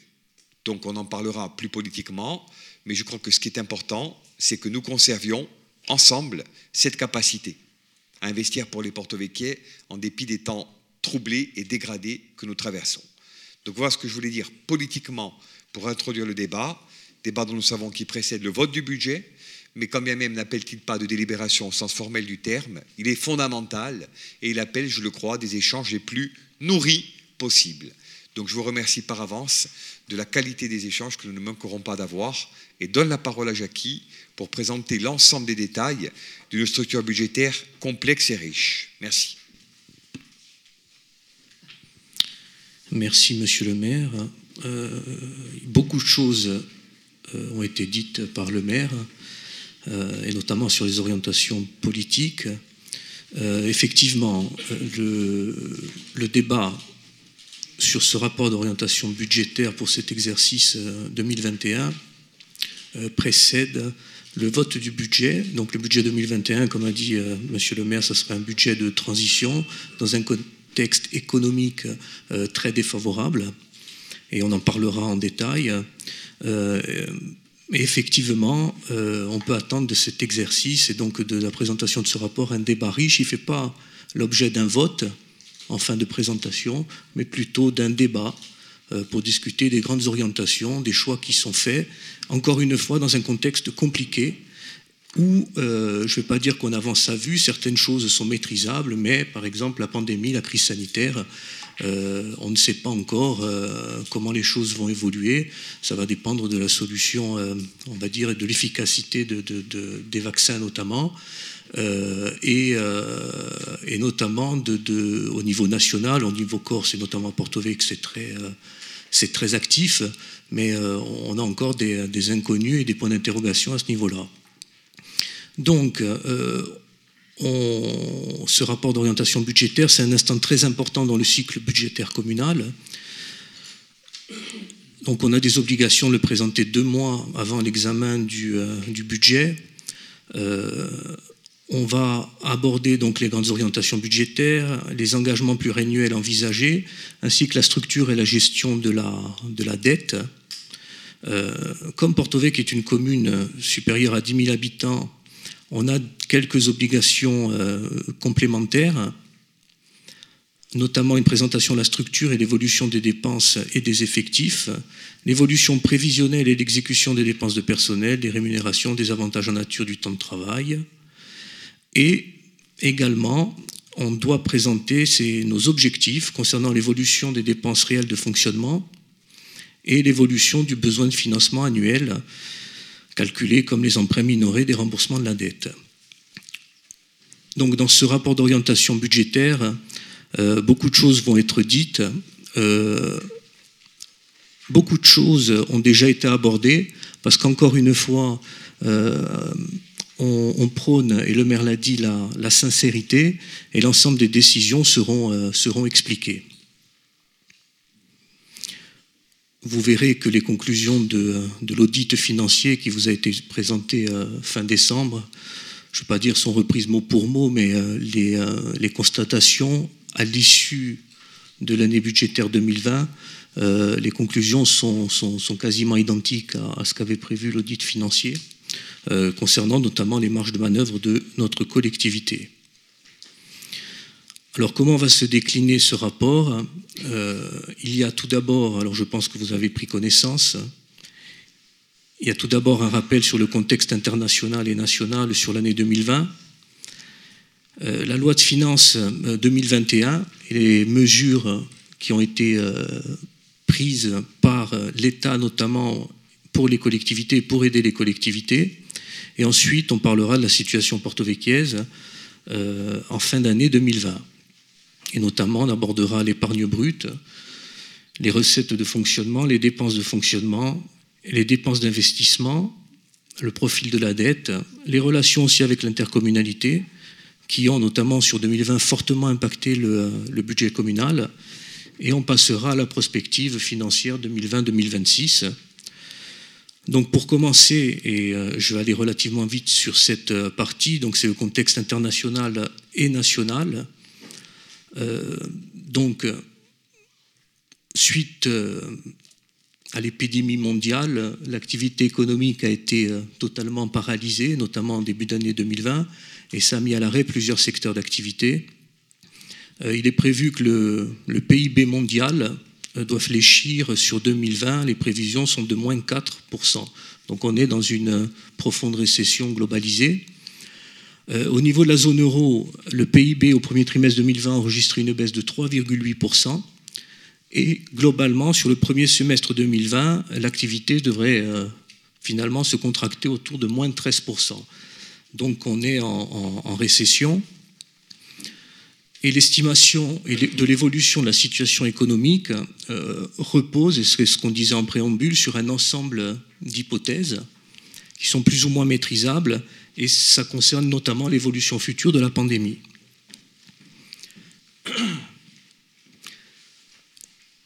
Et donc les, les, hypothèses de reprise euh, sont, comme je le disais, adossées au, développement de la solution médicale et vaccinale, notamment sur 2021 au niveau de l'échelle mondiale. Euh, la production s'est effondrée dans de nombreux secteurs et le degré élevé d'incertitude entourant les perspectives économiques n'est pas favorable à une reprise euh, normale du niveau de la consommation de la part des ménages et des entreprises. Vous verrez dans l'ensemble du rapport les prévisions qui sont faites, mais pour la commune, mais également à l'échelle nationale et mondiale. 2021, comme on dit, sera une année de transition et 2022, si tout va bien au niveau sanitaire et si on arrive à surmonter la crise, redeviendra une année normale avec des prévisions, on peut dire, budgétaires identiques et notamment en termes de recettes identiques à celles de 2019. Les politiques de soutien euh, qui ont été mises en place au, niveau mondial et au niveau national devrait contribuer à limiter euh, finalement les séquelles économiques de la crise sanitaire et jouer un vrai rôle de, filet de sécurité, notamment pour les, citoyens, mais également pour les collectivités. Au niveau de la zone euro, le PIB devrait reculer de quasiment 9% en 2020, puis 2021 remonter de 5%, et 2022 remonter encore de 3%. Donc en 2022, on devrait retrouver un PIB équivalent à celui de 2019. Le commerce international est évidemment très touché, les exportations aussi. Alors concernant l'inflation, mais que ce soit au niveau euh, mondial ou au niveau national, euh, on est plutôt sur une, inflation orientée à la baisse puisqu'il y a un effondrement du cours du pétrole, euh, donc baisse de l'inflation. Et le cours du pétrole a commencé à, connaître un, léger redressement. Et, pareil, en, 2022, cette inflation devrait effectivement remonter pour retrouver euh, un taux de 1,3%, notamment à l'échelle mondiale.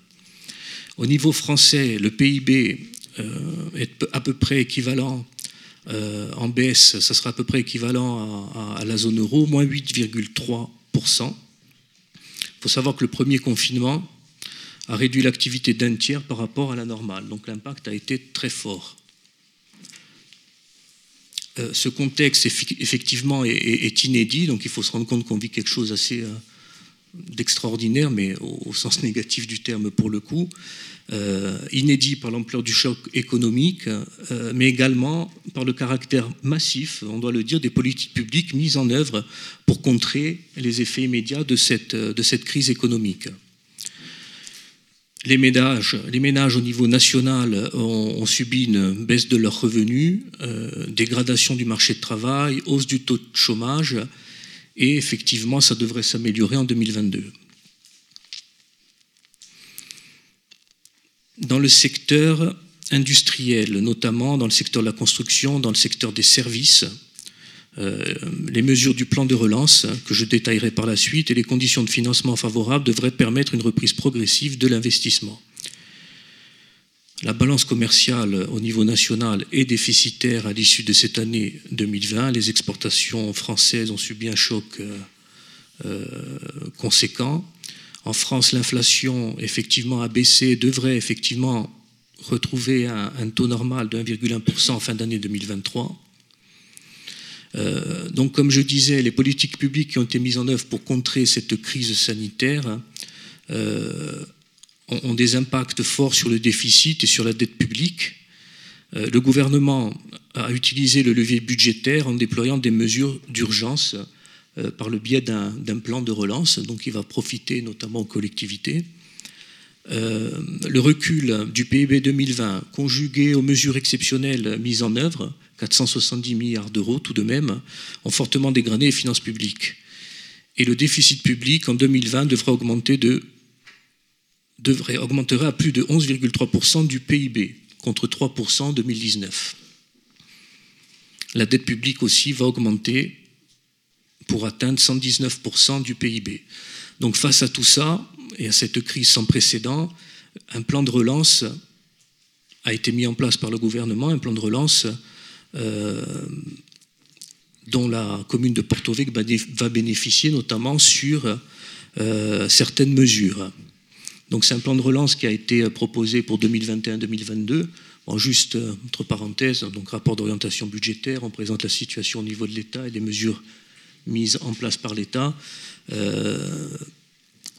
L'agence de l'eau, par exemple, notamment sur l'eau, l'assainissement, met aussi en, place un plan de rebond économique, un plan de relance. Donc, il y a divers financeurs, on va dire, euh, historiques des collectivités, euh, mettent en place également un plan de relance, pas équivalent, mais mettent en place un plan de relance intéressant pour les collectivités, notamment dans le but de relancer l'économie. Donc, pour revenir au plan de relance du, euh, du gouvernement, il s'élève à 100 milliards d'euros euh, il est financé à hauteur de 40 milliards d'euros par l'Europe. Donc il y a trois sujets prioritaires qu'on va décliner, la transition écologique, la compétitivité des entreprises, la cohésion sociale et territoriale. Les mesures qui vont impacter les, collectivités sont les suivantes. Tout d'abord la rénovation thermique. Il y aurait normalement 4 milliards d'euros investis par l'État, notamment via la DETR et la dotation de soutien à l'investissement local, la DESIL, dont on a parlé dans les euh, rapports précédents, notamment sur les plans de financement des, euh, pour les bâtiments communaux et pour l'école Marcellesi. Il y a des mesures également sur les centres de tri et déchets, 500 millions d'euros qui vont être consacrés à l'économie circulaire au traitement des déchets. Ça sera débloqué via et versé via l'ADEME entre 2020 et 2022. Au niveau des infrastructures et transports, il y a 1,2 milliard d'euros qui seront consacrés aux mobilités du quotidien. Et au niveau de la fiscalité locale, on le verra, la baisse des impôts de production qui, vise à réduire les impôts économiques payés par les entreprises françaises, notamment dans le secteur de l'industrie. Alors ça, c'est des mesures qui touchent surtout l'intercommunalité, euh, qui a la fiscalité économique, et pas forcément les communes, mais bon, ça touche l'intercommunalité, donc ça nous concerne également. Sur les mesures relatives aux collectivités, alors, rapidement, les concours financiers de l'État, la dotation globale de fonctionnement. Donc, euh, cette dotation devrait être stable pour euh, les années à venir. Hein. Euh, L'État la stabilise. La commune de Porto Vecchio, pour info, a perçu une dotation forfaitaire d'un montant de 1,118 millions d'euros en 2020.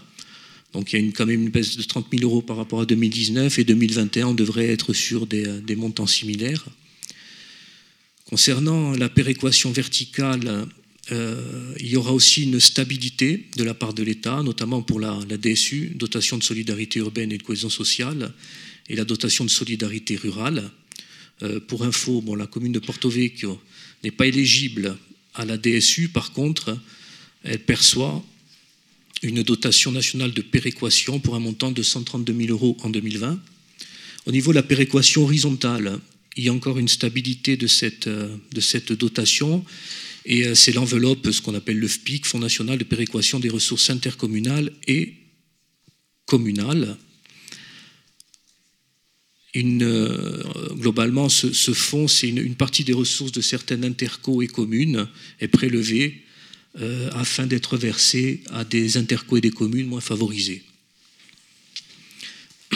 la hum, communauté de communes, pour information, est contributrice au titre du, FPIC pour un montant s'élevant à hauteur de 1 231 000 euros en 2020. Et la commune a participé également à contribuer au, au fonds pour un montant de 491 000 euros en 2020. Concernant le FCTVA, Fonds de compensation pour la taxe sur la valeur ajoutée, donc euh, ce fonds de compensation vise à compenser forfaitairement la TVA supportée par les collectivités sur dépenses d'investissement et certaines dépenses de fonctionnement. Euh, la loi de finances 2018 avait introduit une réforme d'automatisation du FCTVA et ça sera mis en œuvre à compter de 2021, mais échelonné sur trois ans. La commune euh, devrait voir appliquer cette mesure en 2022.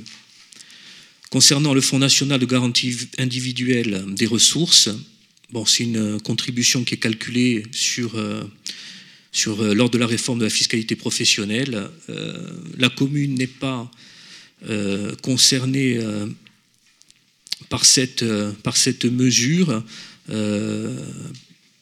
puisqu'il n'y a pas de perte de, de, CFE au niveau de la commune. Par contre, on a quand même touché 303 000 euros au titre de ce fonds.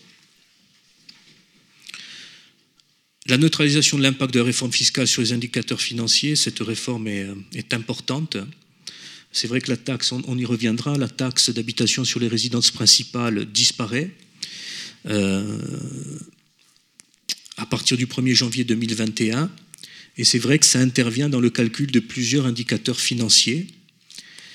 Et euh, la modification de ces critères interviendra à partir de 2022, mais on y reviendra. Euh, pour le bloc communal, il y a des indicateurs euh, fiscaux, potentiel fiscal, effort fiscal, qui sont modifiés en tenant compte d'un nouveau panier de ressources qui vous, est présenté en page 10 du présent rapport.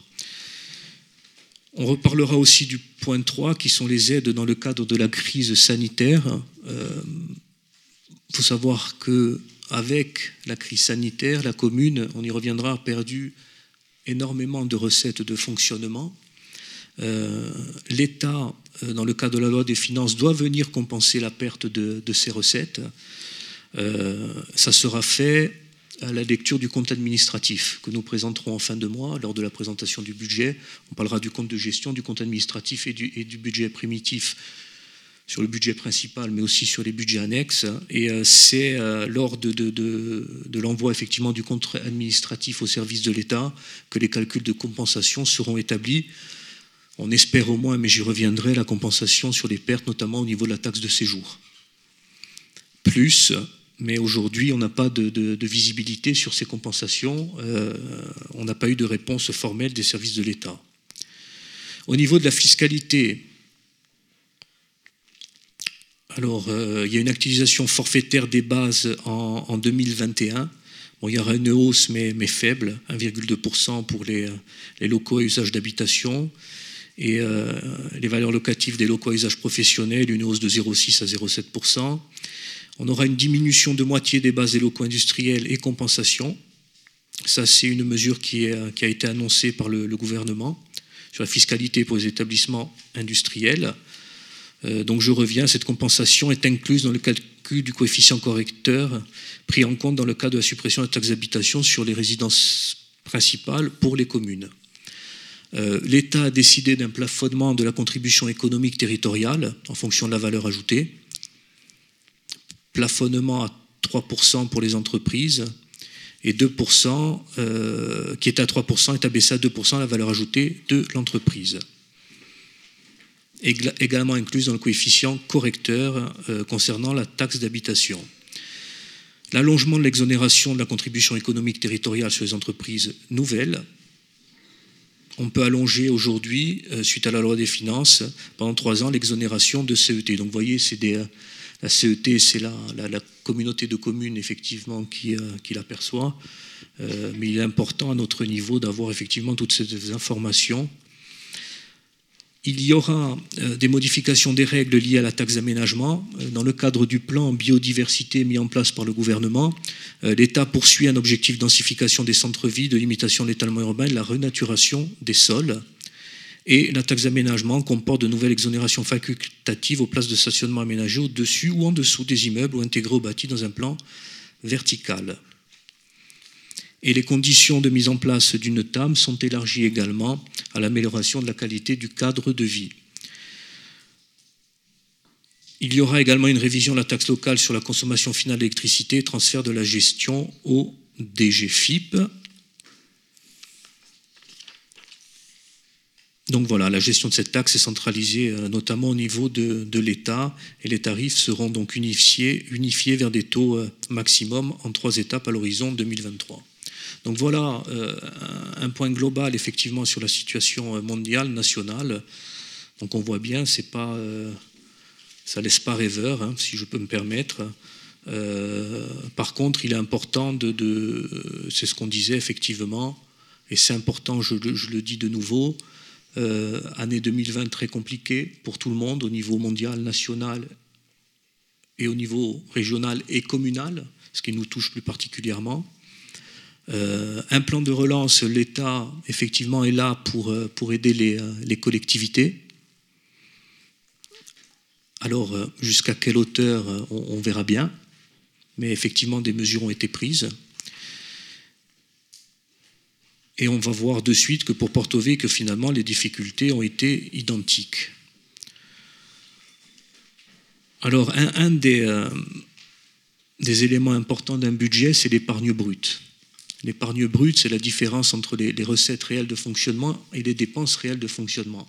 Cette épargne brute, quand on la dégage, c'est ce qui permet de soutenir l'investissement de la commune.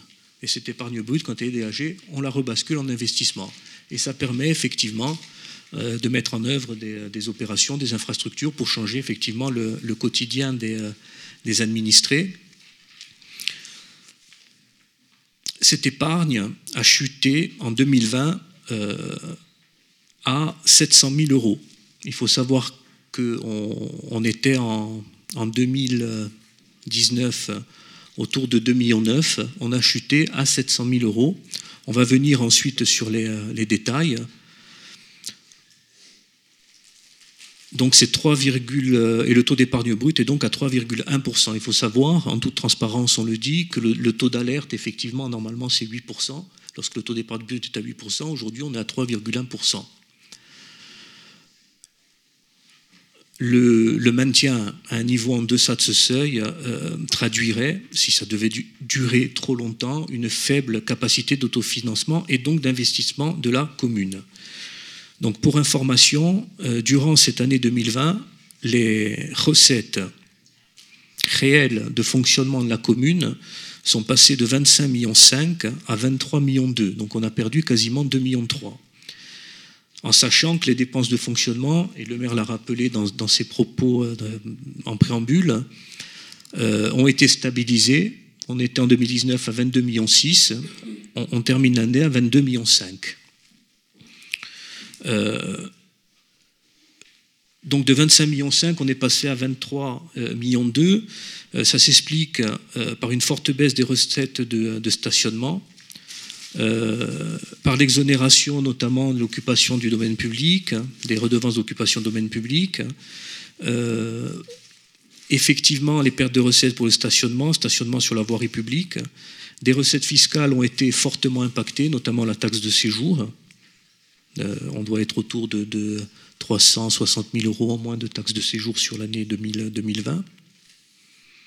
Donc afin de, limiter quand même les pertes de, recettes fiscales et domaniales, je reviens sur les, systèmes de compensation, une clause de sauvegarde a été mise en place en vue de, compenser ces pertes, et on attend, on espère au moins 340 000 euros, mais dans le tableau qui, euh, qui vous est présenté en dessous, euh, en page 13, on pourrait attendre quasiment 800 000 euros. Donc ça serait la bonne surprise. On espère au moins 300.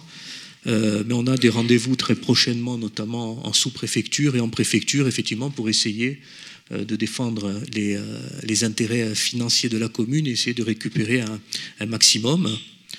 Au niveau des dépenses, on a connu des, dépenses importantes complémentaires au titre du chapitre 011, notamment pour faire face à, à la crise à la crise Covid, notamment euh, les masques, les nettoyages complémentaires.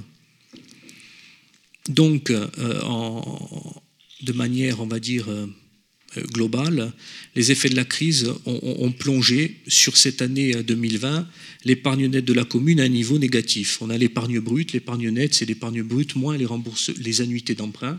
Donc on est à un niveau négatif. ça veut dire que euh, l'équilibre de, l'exercice en 2020 sera financé par le report, l'affectation des reports de 2019.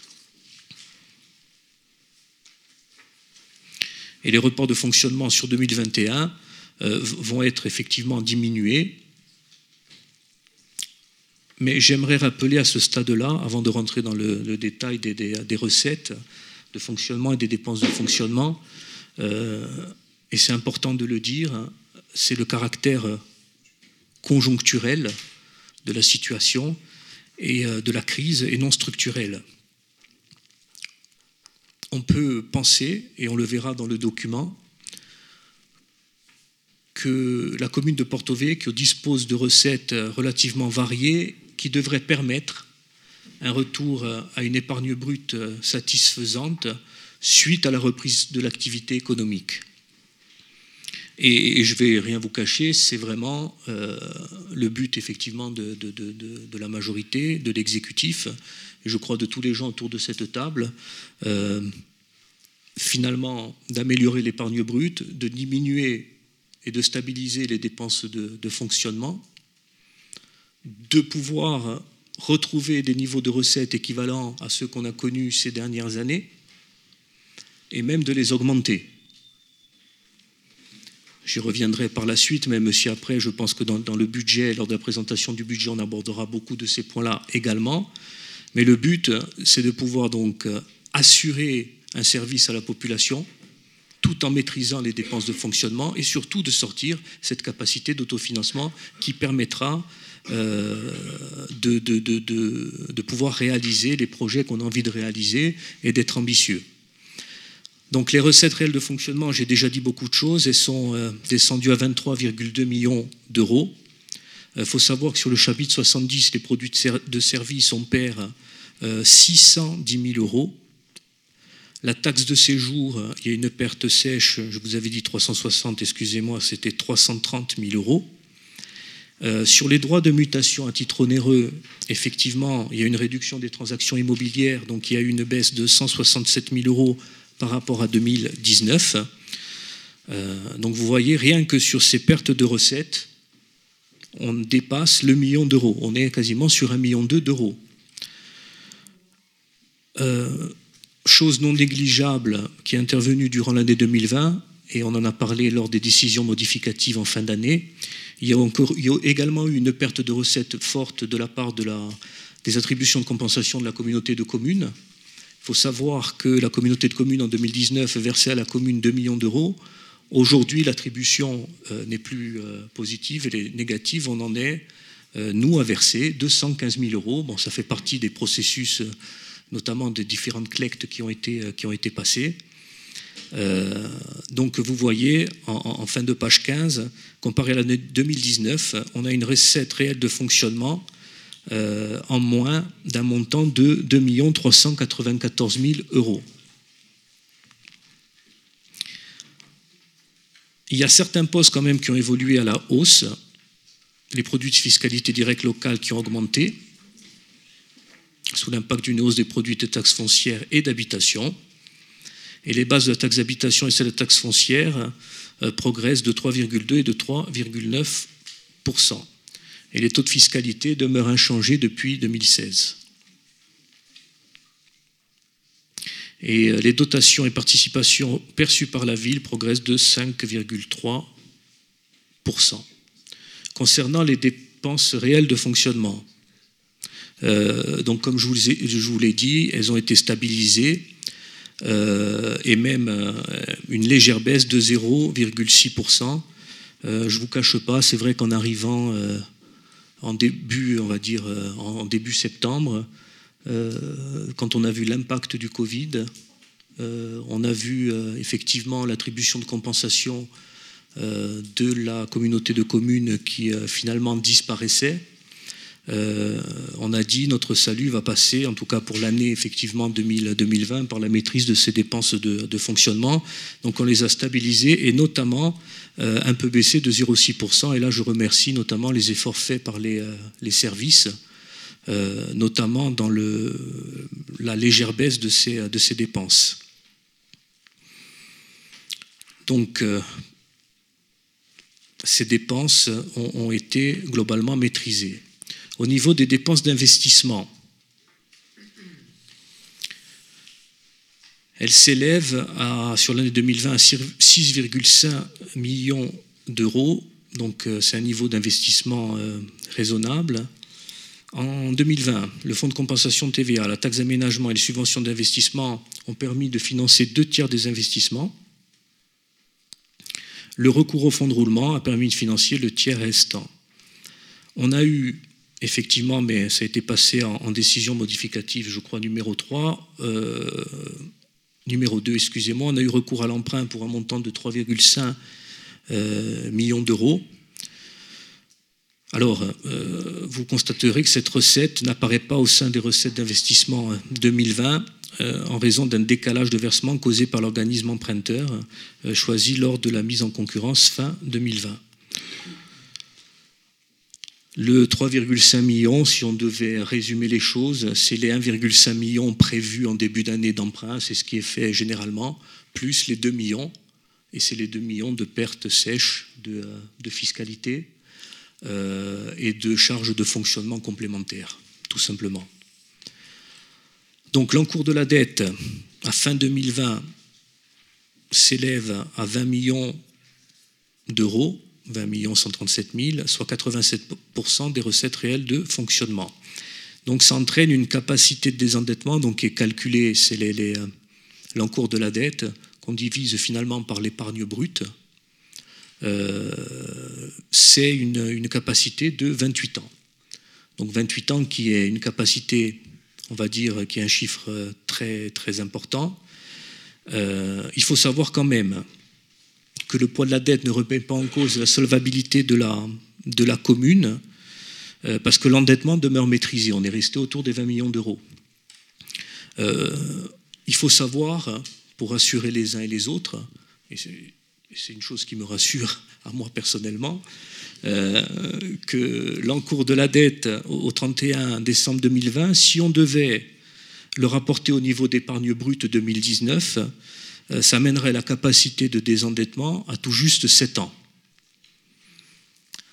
Donc on voit là l'enjeu euh, qui est le nôtre et qu'on doit relever, euh, c'est redresser l'épargne brute de la collectivité sur les prochains exercices budgétaires, maîtriser les dépenses, augmenter les recettes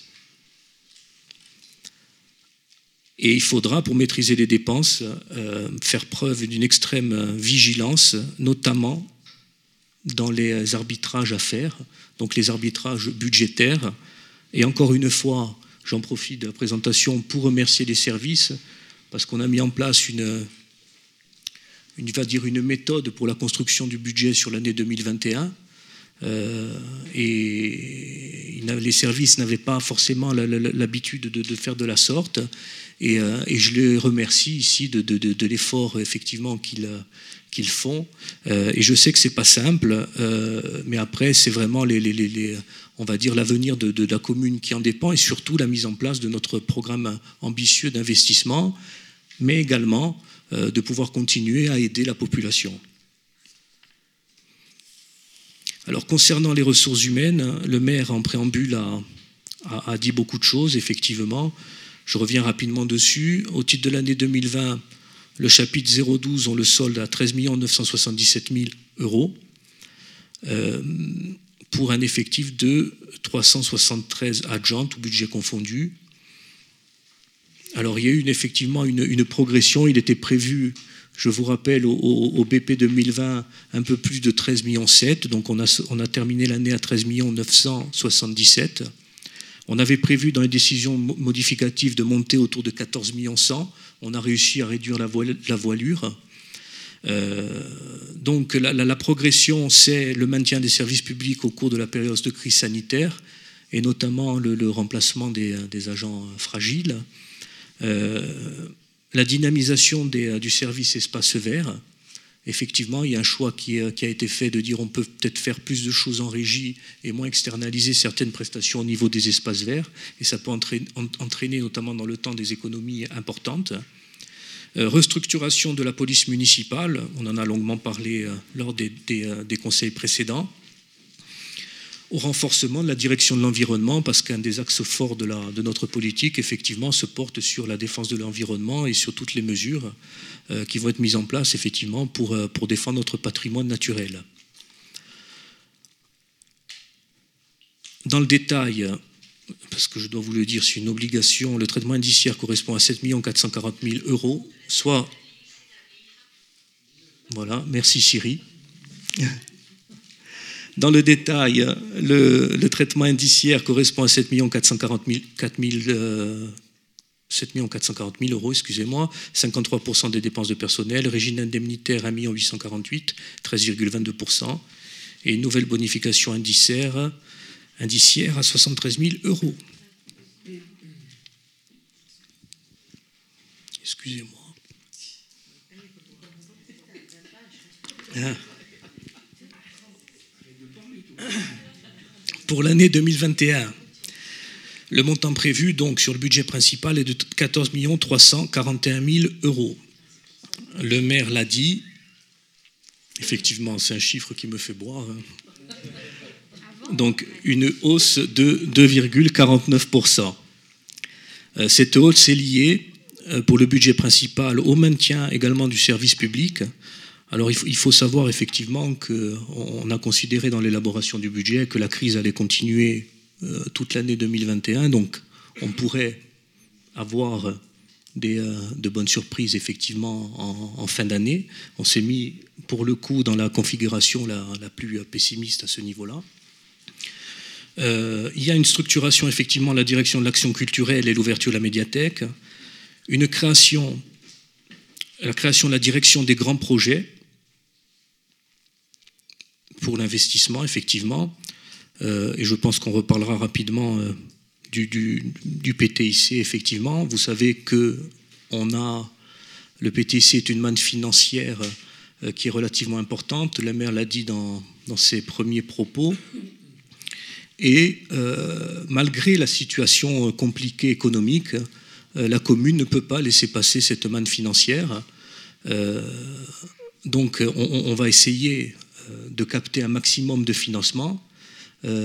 mais effectivement, après capter les financements, c'est une chose, mais après, il faut pouvoir réaliser les opérations. D'où la nécessité réelle de structurer une direction des grands projets. Il y a la restructuration de la police municipale toujours sur 2021, restructuration de la direction de l'urbanisme dans le cadre du projet du PLU, restructuration de la direction jeunesse et sport, création du guichet d'espace citoyen, réorganisation euh, plus globale de l'administration, notamment suite à l'audit organisationnel qui a été réalisé en, fin d'année, restructuration des fonctions support, les ressources humaines, les finances, l'informatique, euh, trois grands chantiers aussi qui vont s'ouvrir durant l'année 2021 euh, et, 2022 également, et sont des chantiers euh, notamment très importants pour qu'on puisse retrouver une épargne brute suffisante. Chantier fiscal, financier et le chantier ressources humaines. Et une hausse liée aussi à la création d'une dynamique de marché, la halle de pêche et le secteur porette. Et euh, il y a aussi les, budgets annexes, effectivement, la création du, euh, CCAS, la restructuration du secteur eau et la refonte de, la politique de stationnement. Et la durée de travail, excusez-moi, qui pour un agent temps complet de 1607 heures par an n'évolue pas. Donc euh, vous avez un tableau en page suivante sur les, dépenses de personnel euh, sur les budgets annexes, il n'y a pas d'évolution ou très peu des, euh, effectivement des effectifs. Mais vous voyez qu'effectivement, il y a une augmentation de 24 agents entre le 1er janvier 2020 et le 1er janvier 2021. En sachant que globalement, l'augmentation pour moitié, c'est les les maintiens finalement des, euh, des, services à population et notamment le, remplacement des, euh, agents fragiles. Au niveau du profil de la dette, à la suite de la loi NOTRe, euh, dans le cas de la problématique des emprunts déstructurés, les parlementaires ont renforcé des obligations en matière de transparence concernant l'encours de la dette, notamment au niveau du rapport d'orientation budgétaire. Donc il y a une obligation de vous dire que la collectivité de Porto Vecchio ne dispose pas d'emprunts structurés, ce qu'on appelle des emprunts toxiques. Euh, aussi, euh, l'encours de la dette est fiable. Donc dans le détail, l'encours de la dette de la ville de Porto Vecchio est le suivant 49,42% de l'encours est à taux fixe, soit 11,4 millions d'euros. 50,58% de son encours de dette est à taux variable, soit 11,7 millions d'euros, dont 8,3 millions qui dépendent d'un Euribor 3, 1,8 million d'euros d'un livret A. Durant l'année 2020, la ville a payé en capital 1,269 millions d'euros et 317 000 euros en intérêt. En 2021, on aura payé 1 545 millions d'euros en remboursement de, capital et 312 000 euros de charges. Les prêteurs au 31 décembre 2021 sont les banques suivantes, la Banque postale, la Caisse d'épargne, le Crédit agricole, le hum, caissier général de la CDC et Crédit foncier. Et l'encours aujourd'hui de la dette est constitué de 48 emprunts. Donc le taux de charge de la dette, donc c'est l'annuité par rapport aux recettes réelles de fonctionnement, est de 7,83% et le taux d'endettement, soit l'encours sur les recettes réelles, de fonctionnement, est de 86,7%. Et donc, comme je le, le, disais, la capacité des endettements, donc qui est conjoncturelle, euh, est de 28,40 années. Alors les relations financières avec euh, l'intercommunalité, on en a encore une fois longuement parlé. Euh, on verse aujourd'hui, 2020, et donc à partir de maintenant, une attribution de compensation à hauteur de 215 000 euros euh, à la communauté de communes Sud-Corse. L'ensemble des, CLECT, c'est les commissions de, locales d'évaluation des charges transférées. À ce jour, il y en a eu cinq depuis la, création de la, communauté de communes euh, qui sont passées on fait que la, fiscalité économique, aujourd'hui la Porto Vecchio rapporte à la communauté de communes 3 millions de fiscalité économique en transférant l'ensemble des, services, des infrastructures. Aujourd'hui, euh, c'est 3 215 000 euros. On ne récupère pas les 3 millions, on verse 215 000 euros. Donc voilà les relations. Et on voit sur euh, la page suivante le solde, le tableau euh, qui récapitule les flux de budget principal au titre des, relations financières avec l'intercommunalité. En 2019, on avait un solde effectivement de 2 189 000 euros. Aujourd'hui, le solde est de 751 000 euros. 751 000 euros en 2020, ça correspond à la taxe de séjour moins le reversement de 215 000 euros qu'on doit faire à l'interco. Donc voilà pour la partie euh, rétrospective. Euh, concernant la, prospective financière 2020-2026, hein, évidemment, donc, elle a pour objectif de s'assurer de la pérennité des équilibres financiers et budgétaires de la ville, tout en évaluant notre capacité à réaliser, à poursuivre des projets euh, d'équipement euh, la capacité, on, va l'évaluer en fonction d'hypothèses d'évolution d'autres paramètres financiers, la fiscalité directe, le bas taux, les dotations, les dépenses de gestion. Et donc les deux indicateurs dont je parle depuis le début sont l'épargne brute et la capacité des endettements. Alors les hypothèses de la prospective. Alors juste avant d'aborder euh, cette partie-là, sur les hypothèses de la prospective, ne sont pas comptabilisées dans les prospectives d'évolution des, recettes de fonctionnement ne sont pas euh, comptabilisées euh, les possibles conclusions du chantier fiscal qu'on va mettre en œuvre. Donc le chantier fiscal mis en œuvre pourra apporter effectivement des, euh, des, recettes complémentaires qui ne sont pas prises en compte. Donc ça veut dire que les choses pourraient, si effectivement tout se passe bien et si les prévisions de, de prospectives sont, justes, mais on a calé ça par rapport effectivement aux moyennes nationales, on, pourrait effectivement retrouver une capacité des endettements honorable euh, avant 2026. Mais ce chantier fiscal, encore une fois, est euh, au-delà de, toutes les, euh, opérations importantes d'investissement qu'on doit faire et qu'on va lancer. Et pour ma part, le, chantier phare sur 2021 et 2022. Alors les recettes de fonctionnement. Donc la construction du budget 2021 de la ville, à l'instar de ce qui se passe au niveau national, s'inscrit dans une reprise progressive de l'activité économique, avec une année, comme on le dit, 2021, une année de transition. Les évolutions des recettes, produits des services, 1 237 en, en 2020, on estime à 1 600 000 en 2021, 1 850 en 2022, un retour au niveau de 2019, et ensuite une évolution dynamique de 3% en rythme de croisière.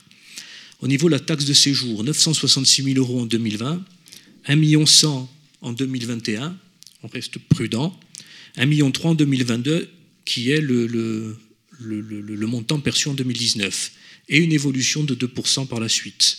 Au niveau des droits de mutation, 1 550 en, en 2020. Alors, il y a une petite erreur, excusez-moi. On n'est peut-être pas 1 550 moins les 167 000 euros, donc on est plutôt sur 1 million 1 million en 2021, 1 million 7, 1 million 7 en 2022 avec une évolution de 2% en rythme de croisière. L'évolution de ces droits de mutation vont être aussi assujettis à, la, réussite du, euh, euh, PLU. Et dans un contexte de stabilisation des dotations d'État, euh, aucune progression n'a été appliquée aux dotations, notamment perçues par la ville, de la part de l'État. Les hypothèses suivantes ont été prises en compte concernant la fiscalité. On a simulé à ce stade-là aucune hausse des taux, euh, une actualisation forfaitaire des bases basée sur euh, l'inflation, l'IPCH, euh, l'indice de prix à la croissance harmonisée, une variation physique des bases, 1% pour la taxe d'habitation sur les résidences secondaires, 1,5% pour la taxe sur le foncier bâti, et sur les autres impôts fiscaux, on a estimé une progression de 1% par an. Donc ce sont des progressions à ce stade, sont toutes, euh, on va dire, euh, raisonnables et très sécuritaires. Sur la suppression de la taxe d'habitation, donc l'exercice 2021 euh, va voir effectivement, va se caractériser par une généralisation de la suppression de cette taxe sur les résidences principales, avec une application de la mesure pour les 20% des ménages restants assujettis à la taxe qui interviendra entre 2021 et 2023. Donc c'est une taxe effectivement euh, que les, citoyens, euh, les, administrés ne paieront plus. Euh, au niveau des, des, recettes de. Donc, ça sera à l'horizon 2023 totalement supprimé pour les contribuables. Il y a deux phases dans cette suppression. 2018-2020, 80% des contribuables soumis à la TH ou les résidences principales bénéficient de la suppression. Et 2021-2023, les 20% des contribuables les plus aisés bénéficieront de cette euh, suppression. Euh, la taxe d'habitation sur les résidences secondaires est maintenue, euh, ce qui permet à la ville effectivement de conserver des recettes fiscales et des taxes d'habitation importantes. lors des, précédents conseils, et notamment lors de la présentation de l'audit financier, on avait effectivement parlé de, la taxe d'habitation sur les résidences secondaires, on parlait évidemment de la majoration de cette taxe d'habitation. Et euh, on est déjà en, discussion avec certains services de l'État pour voir dans quelle mesure effectivement on peut l'appliquer, parce que c'est très contraint par la loi. Euh, donc euh, on, est déjà en train d'y réfléchir et de se pencher dessus.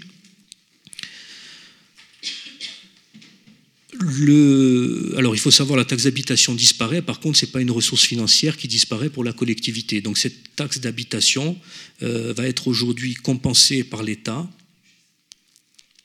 euh, par la part départementale de la taxe foncière sur les propriétés bâties et en fonction du poids que celle-ci représente par rapport au produit de la taxe d'habitation abandonnée. Euh, la ville se verra prélever ou verser une compensation selon un coefficient correcteur individualisé.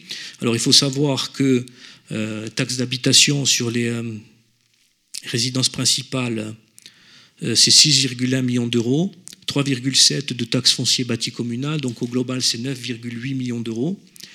Euh, si on devait appliquer euh, les taux communaux départementaux de la taxe foncière sur les bases de la ville, on générait une, recette de 7,5 millions d'euros en, deçà des 9,8 millions.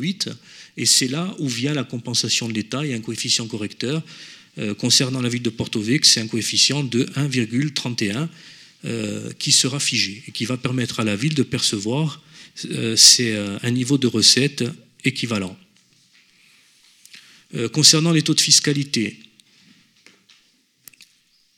le taux de taxe d'habitation communale a changé depuis 2017, c'est 28,89%.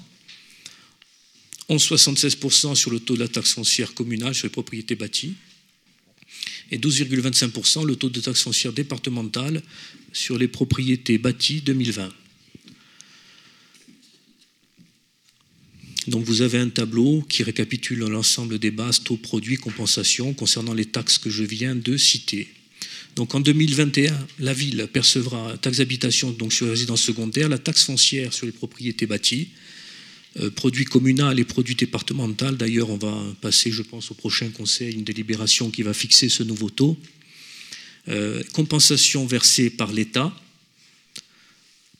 on attend, et la taxe foncière sur les propriétés non bâties a changé. Donc l'exercice, alors c'est 2021, devrait traduire une progression des recettes réelles de 2,8%, 3,8 en 2022 suite à la reprise de l'activité, et ensuite une évolution estimée en rythme de croisière à 2,1%.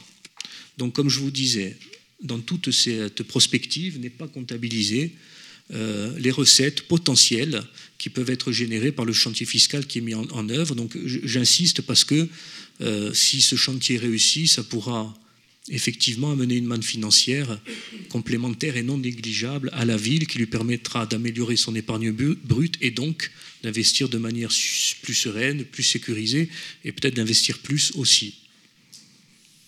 Concernant les dépenses de, fonctionnement, euh, donc vous avez bien compris, euh, euh, le maître mot, c'est une maîtrise de ces, dépenses, mais en même temps de pouvoir assurer un service correct à la population. Sur l'exercice 2021, les, évolutions sont les suivantes. Donc, le 0,11, donc les charges à caractère général euh, maîtrisées autour des, 5 euh, millions d'euros.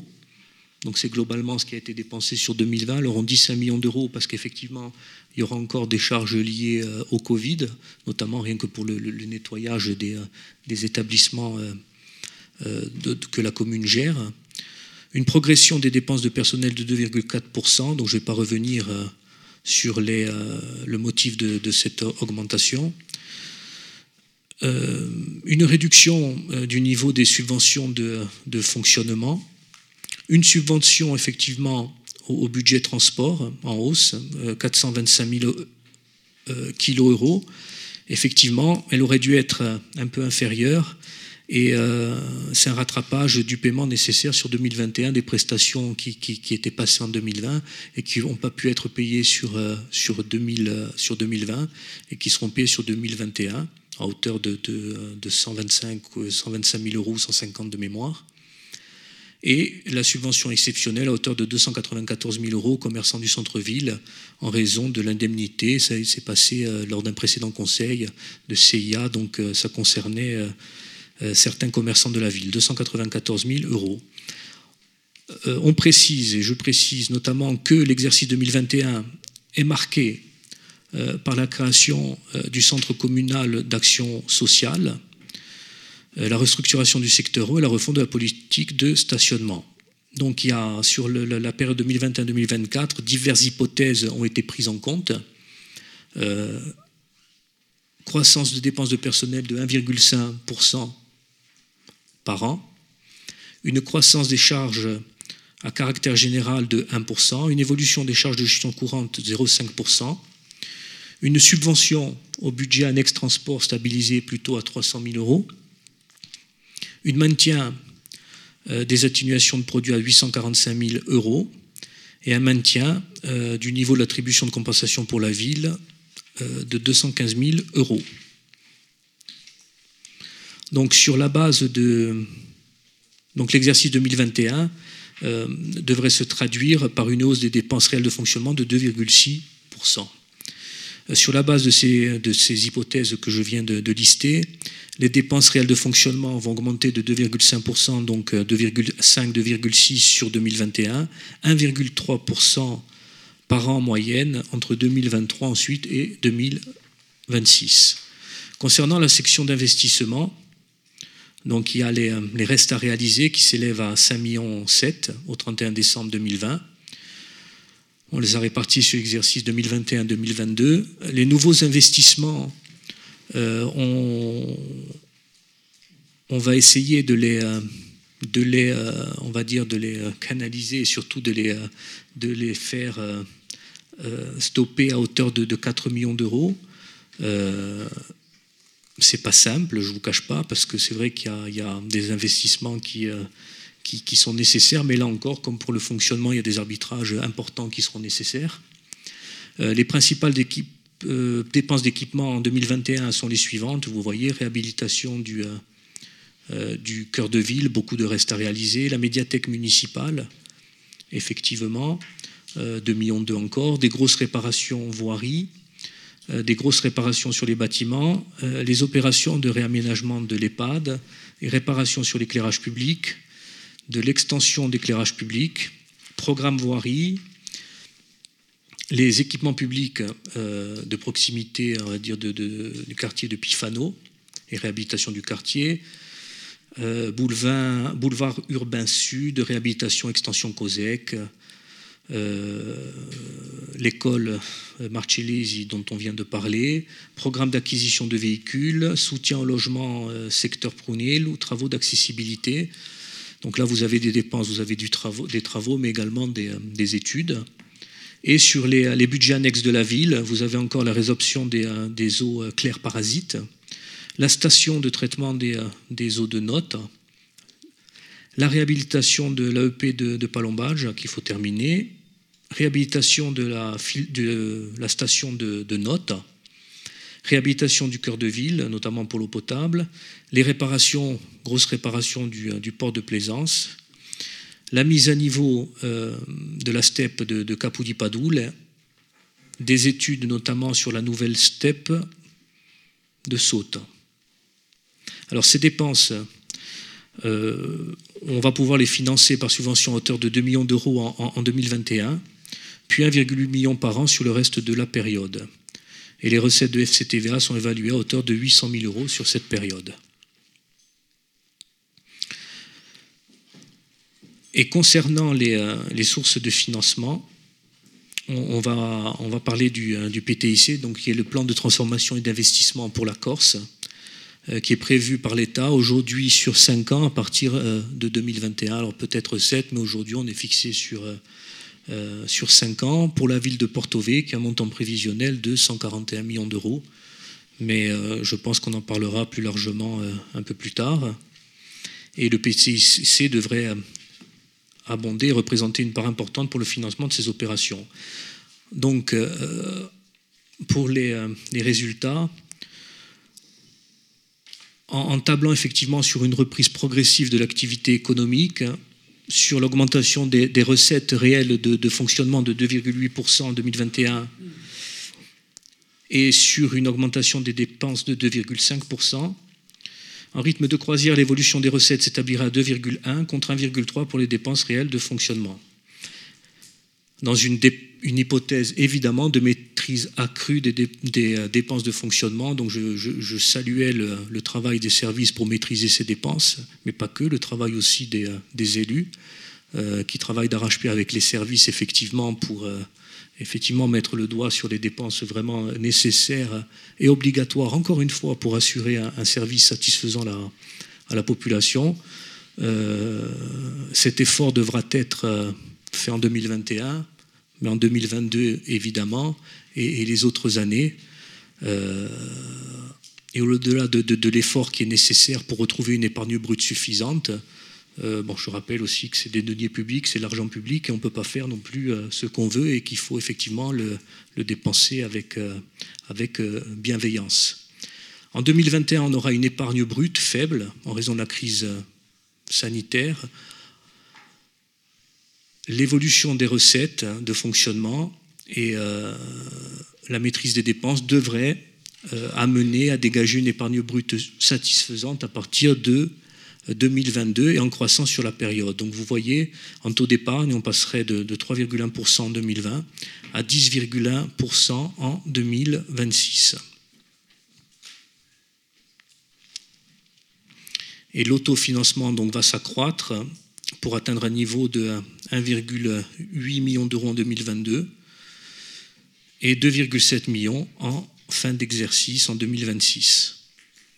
Donc la programmation des investissements devra être en totale cohérence euh, avec la trajectoire mise en exergue par cette prospective financière.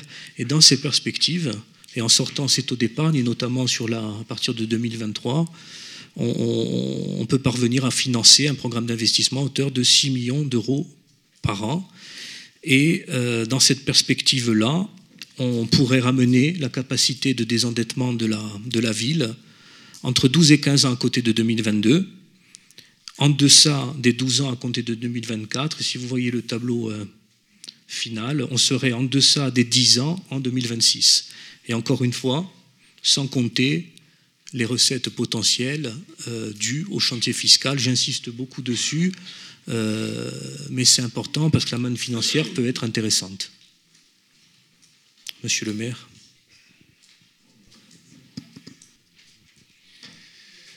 Merci, monsieur l'adjoint, pour cette présentation très complète et en même temps très détaillée de nos orientations pour l'année en cours, donc le débat est maintenant ouvert. Oyo. Oui, moi je, voudrais commencer mon intervention. J'essaierai déjà d'être plus court que, que. Mais en même temps, euh, le fait d'avoir été long quelque part nous a, euh, nous a éclairés tous. Et euh, je dois dire que je préfère de loin ce qui a été rapporté et ce principe de débat à la fois clair et juste que ce à quoi nous avons été habitués la dernière fois avec euh, les deux personnes qui se sont présentées à nous et qui se sont livrées à une analyse financière qui en aucun cas ne reflétait réellement la situation telle qu'elle a été dépeinte aujourd'hui. Ça, c'est le premier point. Le deuxième, il n'y a pas grand-chose à rajouter, si ce n'est quelques éléments euh, que j'ai pu euh, relever dans ce qui a été exprimé, et euh, en même temps sur l'épargne brute. L'épargne brute, on sait tous à quoi elle sert, on connaît sa nécessité, mais j'ai souvent dit ici, alors après, c'est peut-être du courage manifesté souvent à bon escient, en tout cas c'est ce que j'espère que nous ferons de façon collective, on en a souvent parlé tous les deux, c'est que lorsqu'il y a des difficultés, des difficultés telles qu'on peut les traverser, euh, je crois qu'il faut impérativement que la puissance publique, comme je le dis souvent, se substitue à toute autre chose et vienne en aide au privé. Donc euh, c'est ce que nous allons être obligés de faire. C'est ce que nous allons être obligés de faire. Donc euh, on sait que les recettes de fonctionnement vont être impactées et vont continuer de l'être.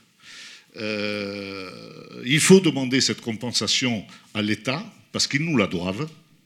Et je compte euh, sur votre pouvoir de persuasion pour que l'État joue le rôle qui est le sien dans ces moments délicats et difficiles que traversent toutes les collectivités. Il n'y a pas que Porto qui traverse cette difficulté-là. Et si j'osais, je dirais que lorsque l'on voit les budgets et les débats d'orientation budgétaire des autres collectivités, euh, on voit bien qu'ils traversent des difficultés encore beaucoup plus importantes que ceux que l'on peut traverser. Donc, euh, tu as dit, Jean-Christophe, à juste titre, qu'il euh, y avait des initiatives qui avaient été prises précédemment, que nous avons prises ensemble. Euh, sur euh, les recettes, sur les dépenses de fonctionnement et sur bien d'autres choses, où il y avait déjà des diminutions euh, importantes qui avaient été enregistrées, qui se figurent aujourd'hui dans ce tableau qui nous est présenté, dans ce tableau de synthèse. Et puis, elles figurent tellement qu'à juste titre, Jackie a précisé qu'il ne s'agissait pas d'une situation structurelle, qui, elle, serait beaucoup plus difficile à maîtriser et euh, où on traverserait véritablement des difficultés sur la totalité de nos exercices budgétaires, mais c'était surtout conjoncturel. Donc, euh, il va falloir que euh, les uns et les autres, ça a été dit aussi, fassions preuve de, de, choix à un moment donné, de choix y compris sur des investissements, parce que je vois qu'on est autour des 6 millions d'euros dans le tableau prospectif qui nous est proposé. 6 millions, c'est peu et c'est beaucoup. Euh, il y a des aides qui devraient nous être apportées, et on a convenu ensemble, même si je l'ai répété à longueur de temps dans la précédente mandature, que nous n'avions pas une dotation quinquennale qui était à la hauteur des ambitions qui pouvaient être celles de notre collectivité, de notre commune.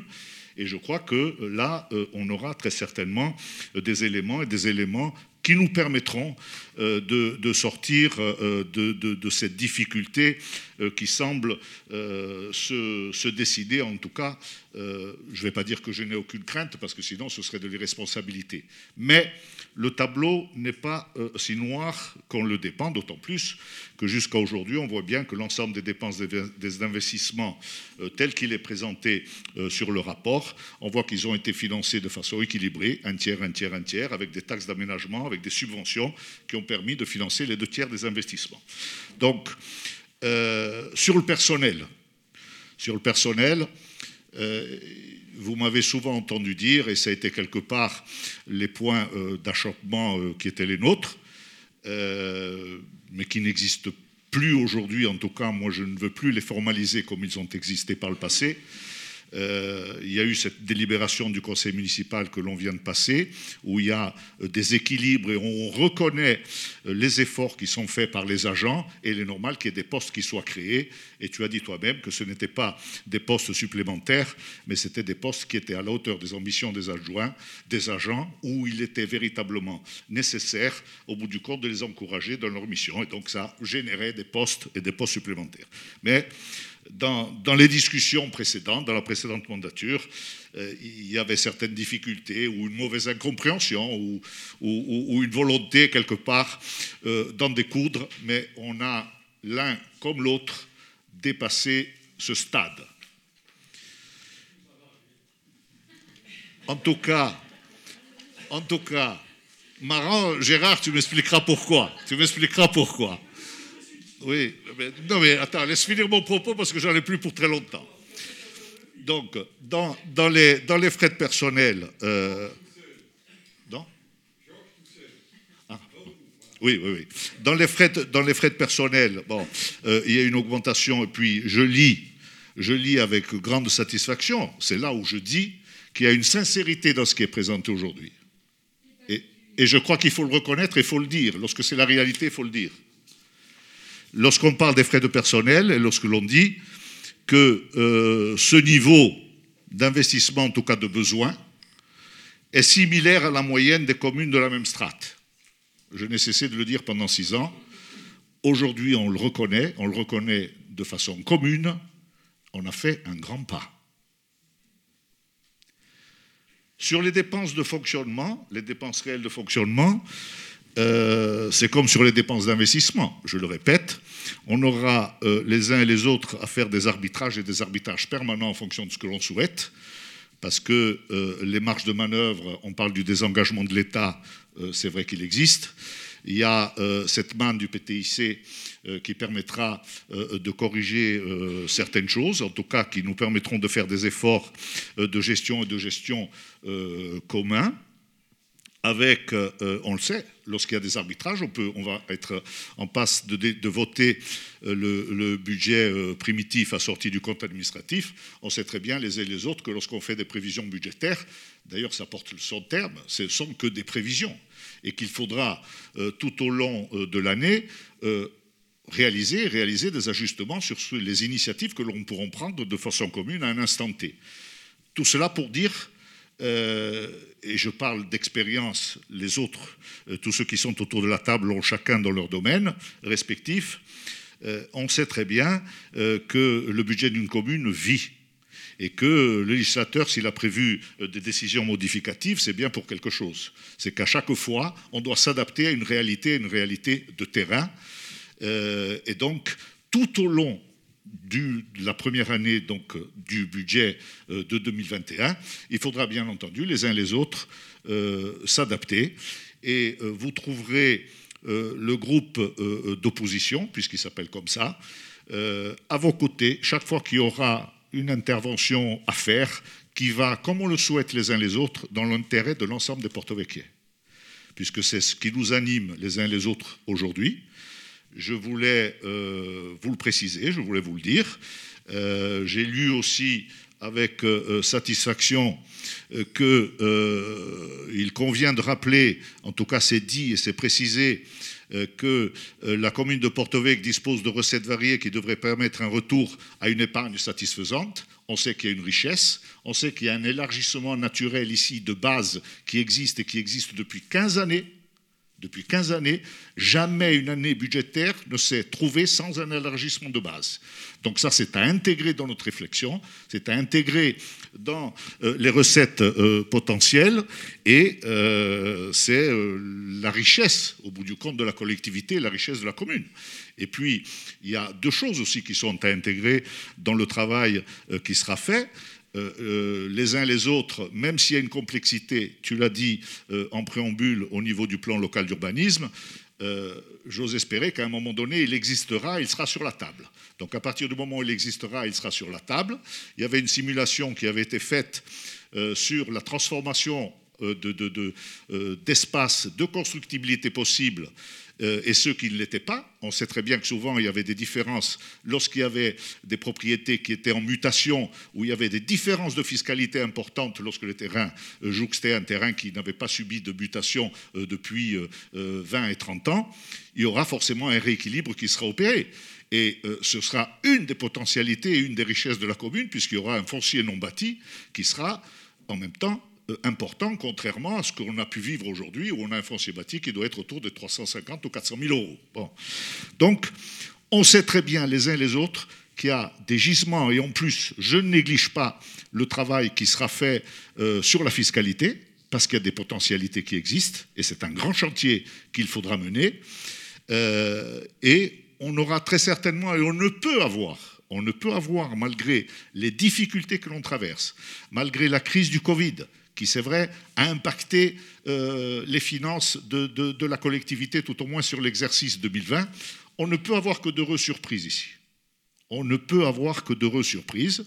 Euh, d'ailleurs, il y a des, mentions euh, qui figurent sur le poids de la dette de la commune et qui ne remet pas en cause la solvabilité de la collectivité, car l'endettement demeure maîtrisé au regard de l'étendue du budget. Donc, on sait très bien les uns et les autres que c'est du travail qui nous attend, surtout des choix en fonction d'opportunités politiques. Voilà ce que j'avais à dire dans un premier temps. Très bien. Euh, pour alléger un peu, Jackie, euh, et prendre brièvement le relais, le temps avançant, bon, moi je suis euh, très heureux de la qualité, même si je m'y attendais, du débat euh, du soir, euh, au plan bien sûr de la présentation de Jackie, que je remercie de nouveau, pas simplement pour la présentation d'ailleurs, mais pour le travail préparatoire qui a été conduit en liaison permanente avec les services, M. Valade, Mme la DGS, le cabinet, l'ensemble des adjoints qui ont concouru dans leur domaine de politique respectif à élaborer des éléments de doctrine budgétaire, que pour ceux qui regardent l'intervention de Georges, que je salue, et dont la lucidité euh, et, euh, je dirais, la, dimension prospective nous intéresse. Moi, je l'ai dit et je le maintiens.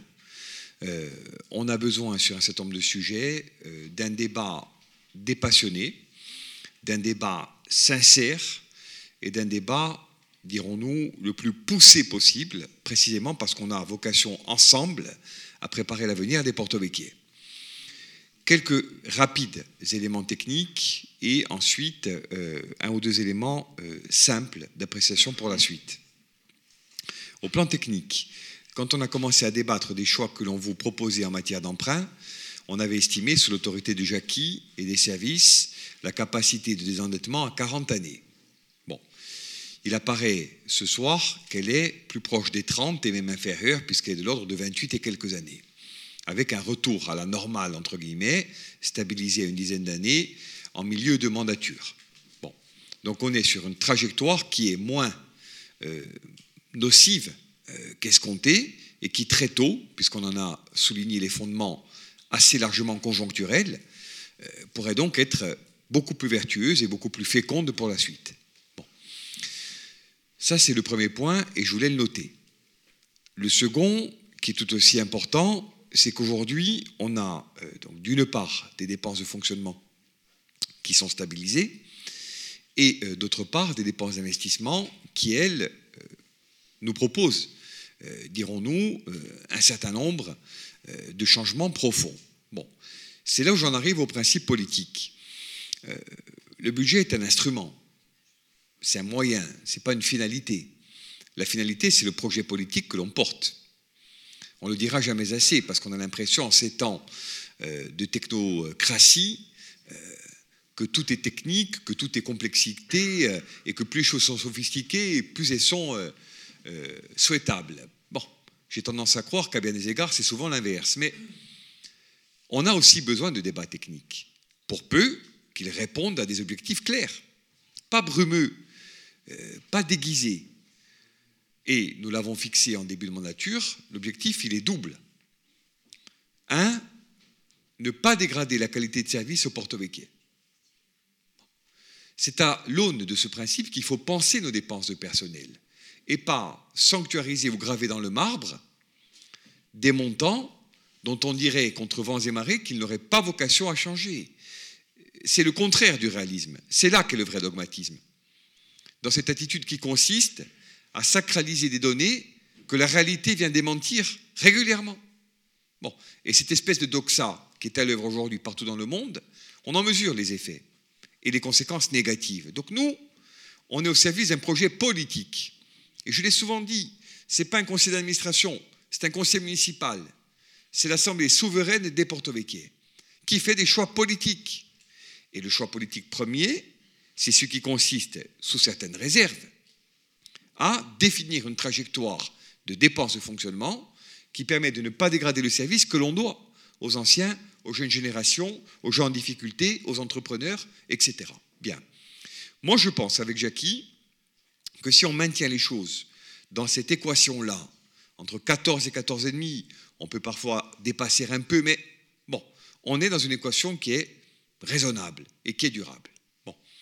Pour peu, et on l'a vu à l'aune du débat sur la CLECT, qu'on ne fasse pas supporter, et on en est d'accord, euh, à la Comcom euh, les euh, dépenses transférées et les charges afférentes, mais que l'on mutualise jusqu'à un certain point tout en conservant intacte notre capacité de service.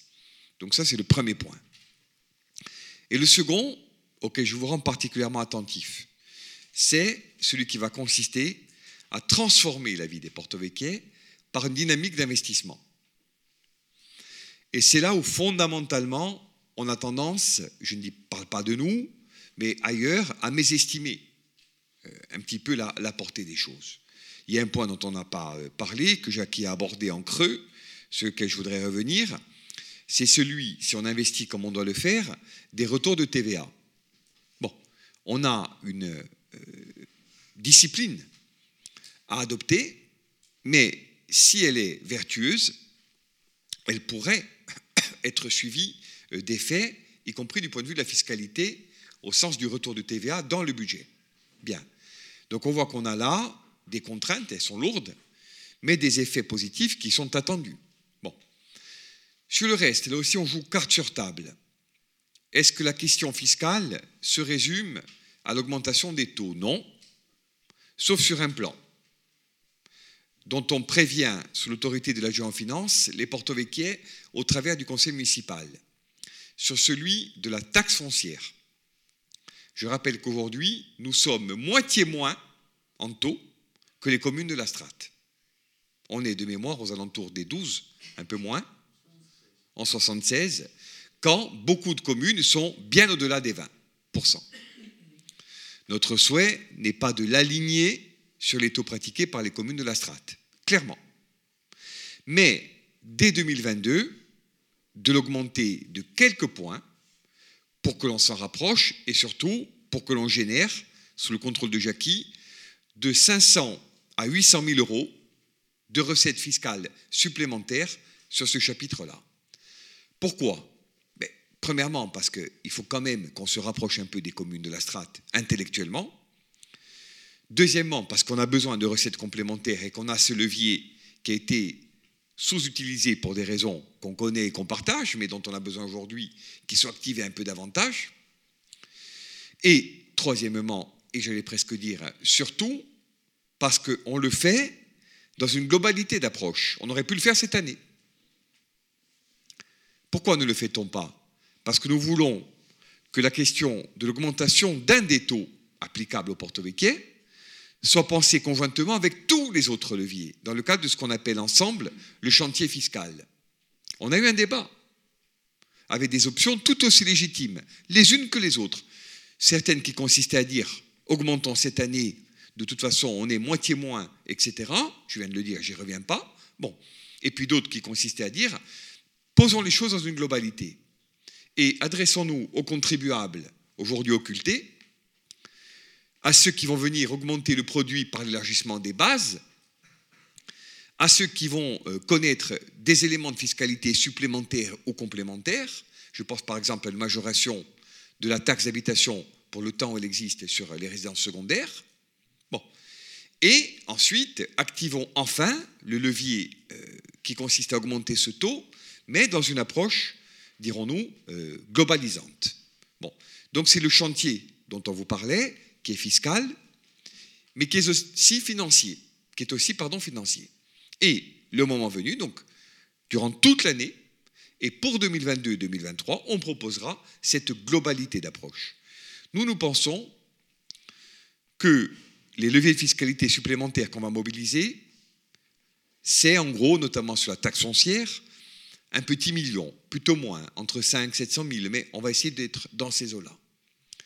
Qu'en parallèle, sur les résidences secondaires, avec une majoration de la fiscalité applicable, notamment sur la taxe d'habitation, qu'avec donc euh, ce qu'on mettra en œuvre par ailleurs, l'élargissement des bases, etc., on peut récupérer un million, un million et demi supplémentaires. On devrait pouvoir y arriver. Reste ensuite la question dont Georges a parlé, sur laquelle on est d'accord, des droits de mutation. En gros, si on est bon, et je pense qu'on le sera tous ensemble, fin 2022, on a arrêté le PLU. 2023-2024, les droits de mutation, les recettes afférentes montent en puissance. Je parlerai du reste très brièvement. Et ensuite, on a en gros des recettes fiscales complémentaires qu'on va stabiliser jusqu'à la fin de la mandature à hauteur d'à peu près 2,5 millions à 3 millions, tout levier confondu. Si on a ces recettes complémentaires, qu'on commence sur les opérations qu'on initie dès 2022, à enregistrer les premiers retours de TVA, et qu'on continue collectivement toujours, sans dégrader la qualité de service, de maintenir à isopérimètre ou presque les dépenses de fonctionnement et notamment les charges de personnel, on arrive en fin de mandature à une capacité de désendettement de l'ordre de 7 à 9 années. Bon. Et surtout à une ville qui, de par nos efforts conjugués, sera transformée. Et je finis sur deux points. Un, je l'aborde très brièvement, parce qu'il ne relève pas du conseil municipal, mais du conseil communautaire dans lequel déjà on a abordé ce sujet. On aura jeudi, donc à 17h, une rencontre du bureau communautaire et de l'ensemble des euh, autorités euh, dans le domaine de la natation. Bon. Euh, pourquoi je parle de la piscine du centre aquatique? Pour dire qu'on a posé des ambitions. Et c'est moins pour la piscine ou le centre aquatique eux-mêmes, même s'il faudrait qu'on en parle, bientôt on le fera, que pour la valeur de l'exemple. C'est-à-dire que nous, on va essayer de tendre vers un équipement unique en Corse, ce bassin de 50 mètres. Et quand je dis on, ce n'est pas la commune de Portovic, c'est le territoire au travers du conseil communautaire. On en a assez parlé l'autre soir. Je ne vais pas, euh, là aussi, euh, nous et me mettre en, porte-à-faux. Mais il faut que le reste de la Corse comprenne que ça n'est pas parce qu'on est l'extrême sud, qu'on est touristique, etc., etc., et que l'on pose un acte important, que l'on doit l'assumer seul s'il est pensé et mis en œuvre au profit de tous. Et il en va de cela, communautaire, comme de certains équipements communaux sur lesquels je rends le plus grand nombre attentif à la contribution de l'État, de la collectivité. Sur la quinquennale, je le redis, on en est d'accord. Bon, sur un certain nombre d'autres sujets également. Et je pense enfin à celui du PTIC, qui va pour nous être fondamental et sur lequel on va avoir besoin d'une mobilisation générale sur deux plans, la défense du territoire, sans chauvinisme, hein, ni nombrilisme, mais avec la claire conscience de ce qu'on a rattrapé et à faire ensemble. Et puis deuxièmement, et bien sûr, la capacité à réaliser sur un temps somme toute assez court, cinq années, des dépenses d'investissement qui vont dans leur principe et dans leur nature même obéir à un rythme d'exécution auquel on n'est collectivement pas préparé. Parce que s'il fallait que notre écosystème, en quelques années à peine, absorbe le rythme et le flux que vont générer, acceptons-en l'augure, la création de la piscine, la mise en œuvre de notre politique en matière d'eau d'assainissement, l'extension du port, et parallèlement, non pas sur le territoire communal et sous maîtrise d'œuvre de notre part, mais sur le territoire communautaire et sous la double impulsion de l'État et de la collectivité, la modernisation et l'agrandissement de l'aéroport de Figre, on serait sur un volume global qui serait extrêmement important. Or, la commande publique, elle n'a de sens que si elle est exécutée pour une part essentielle par les acteurs locaux. Je le dis tranquillement au seuil de cette période riche de mille promesses. Attention à ce que dans la structuration de nos marchés, à ce que dans la conception même des choses, nous ne tendions pas vers une offre de marché qui, mécaniquement, permette aux majors de prendre pied sur le territoire au détriment de celles et ceux qui y vivent et y travaillent tous les jours. Donc là aussi, je nous invite collectivement à la plus grande vigilance et il faudra le moment venu que ce niveau de commande publique, si on parvient à le garantir, soit synonyme de travail et d'activité pour nos entreprises locales qui pourront, dans des domaines où nous n'avons pas nécessairement de compétences, euh, s'entourer. C'est la moindre des choses, mais en restant au cœur de l'initiative et à l'épicentre, euh, dirons-nous, du déploiement euh, des choses. Donc ça, c'est encore un sujet sur lequel on reviendra, mais au service duquel s'inscrit le budget primitif de l'année 2021 et dont je pense qu'il était important qu'on le remette en perspective, non pas simplement à l'aune d'indicateurs et d'éléments techniques, dont je redis qu'ils sont tout à fait essentiels, mais d'une volonté politique dont j'espère ce soir, et je crois que c'est clairement le cas, que sur un certain nombre de sujets qui nous sont communs, en tant que porto-véquiaises et porto-véquiais, ils sont effectivement euh, partagés. Donc, si vous n'avez pas d'autres remarques, étant entendu qu'on est là dans le domaine du débat d'orientation budgétaire, on aura bientôt donc le vote du budget lui-même qui appellera nécessairement un autre débat. Je vous propose que nous prenions acte de tout ceci euh, par un vote formel. Il vaut mieux. Moi, je préfère. Non, il n'y a pas de vote du, document. Mais comme on l'a fait pour le reste, il y a un vote de prise d'acte. On prend acte de la tenue du débat d'orientation budgétaire.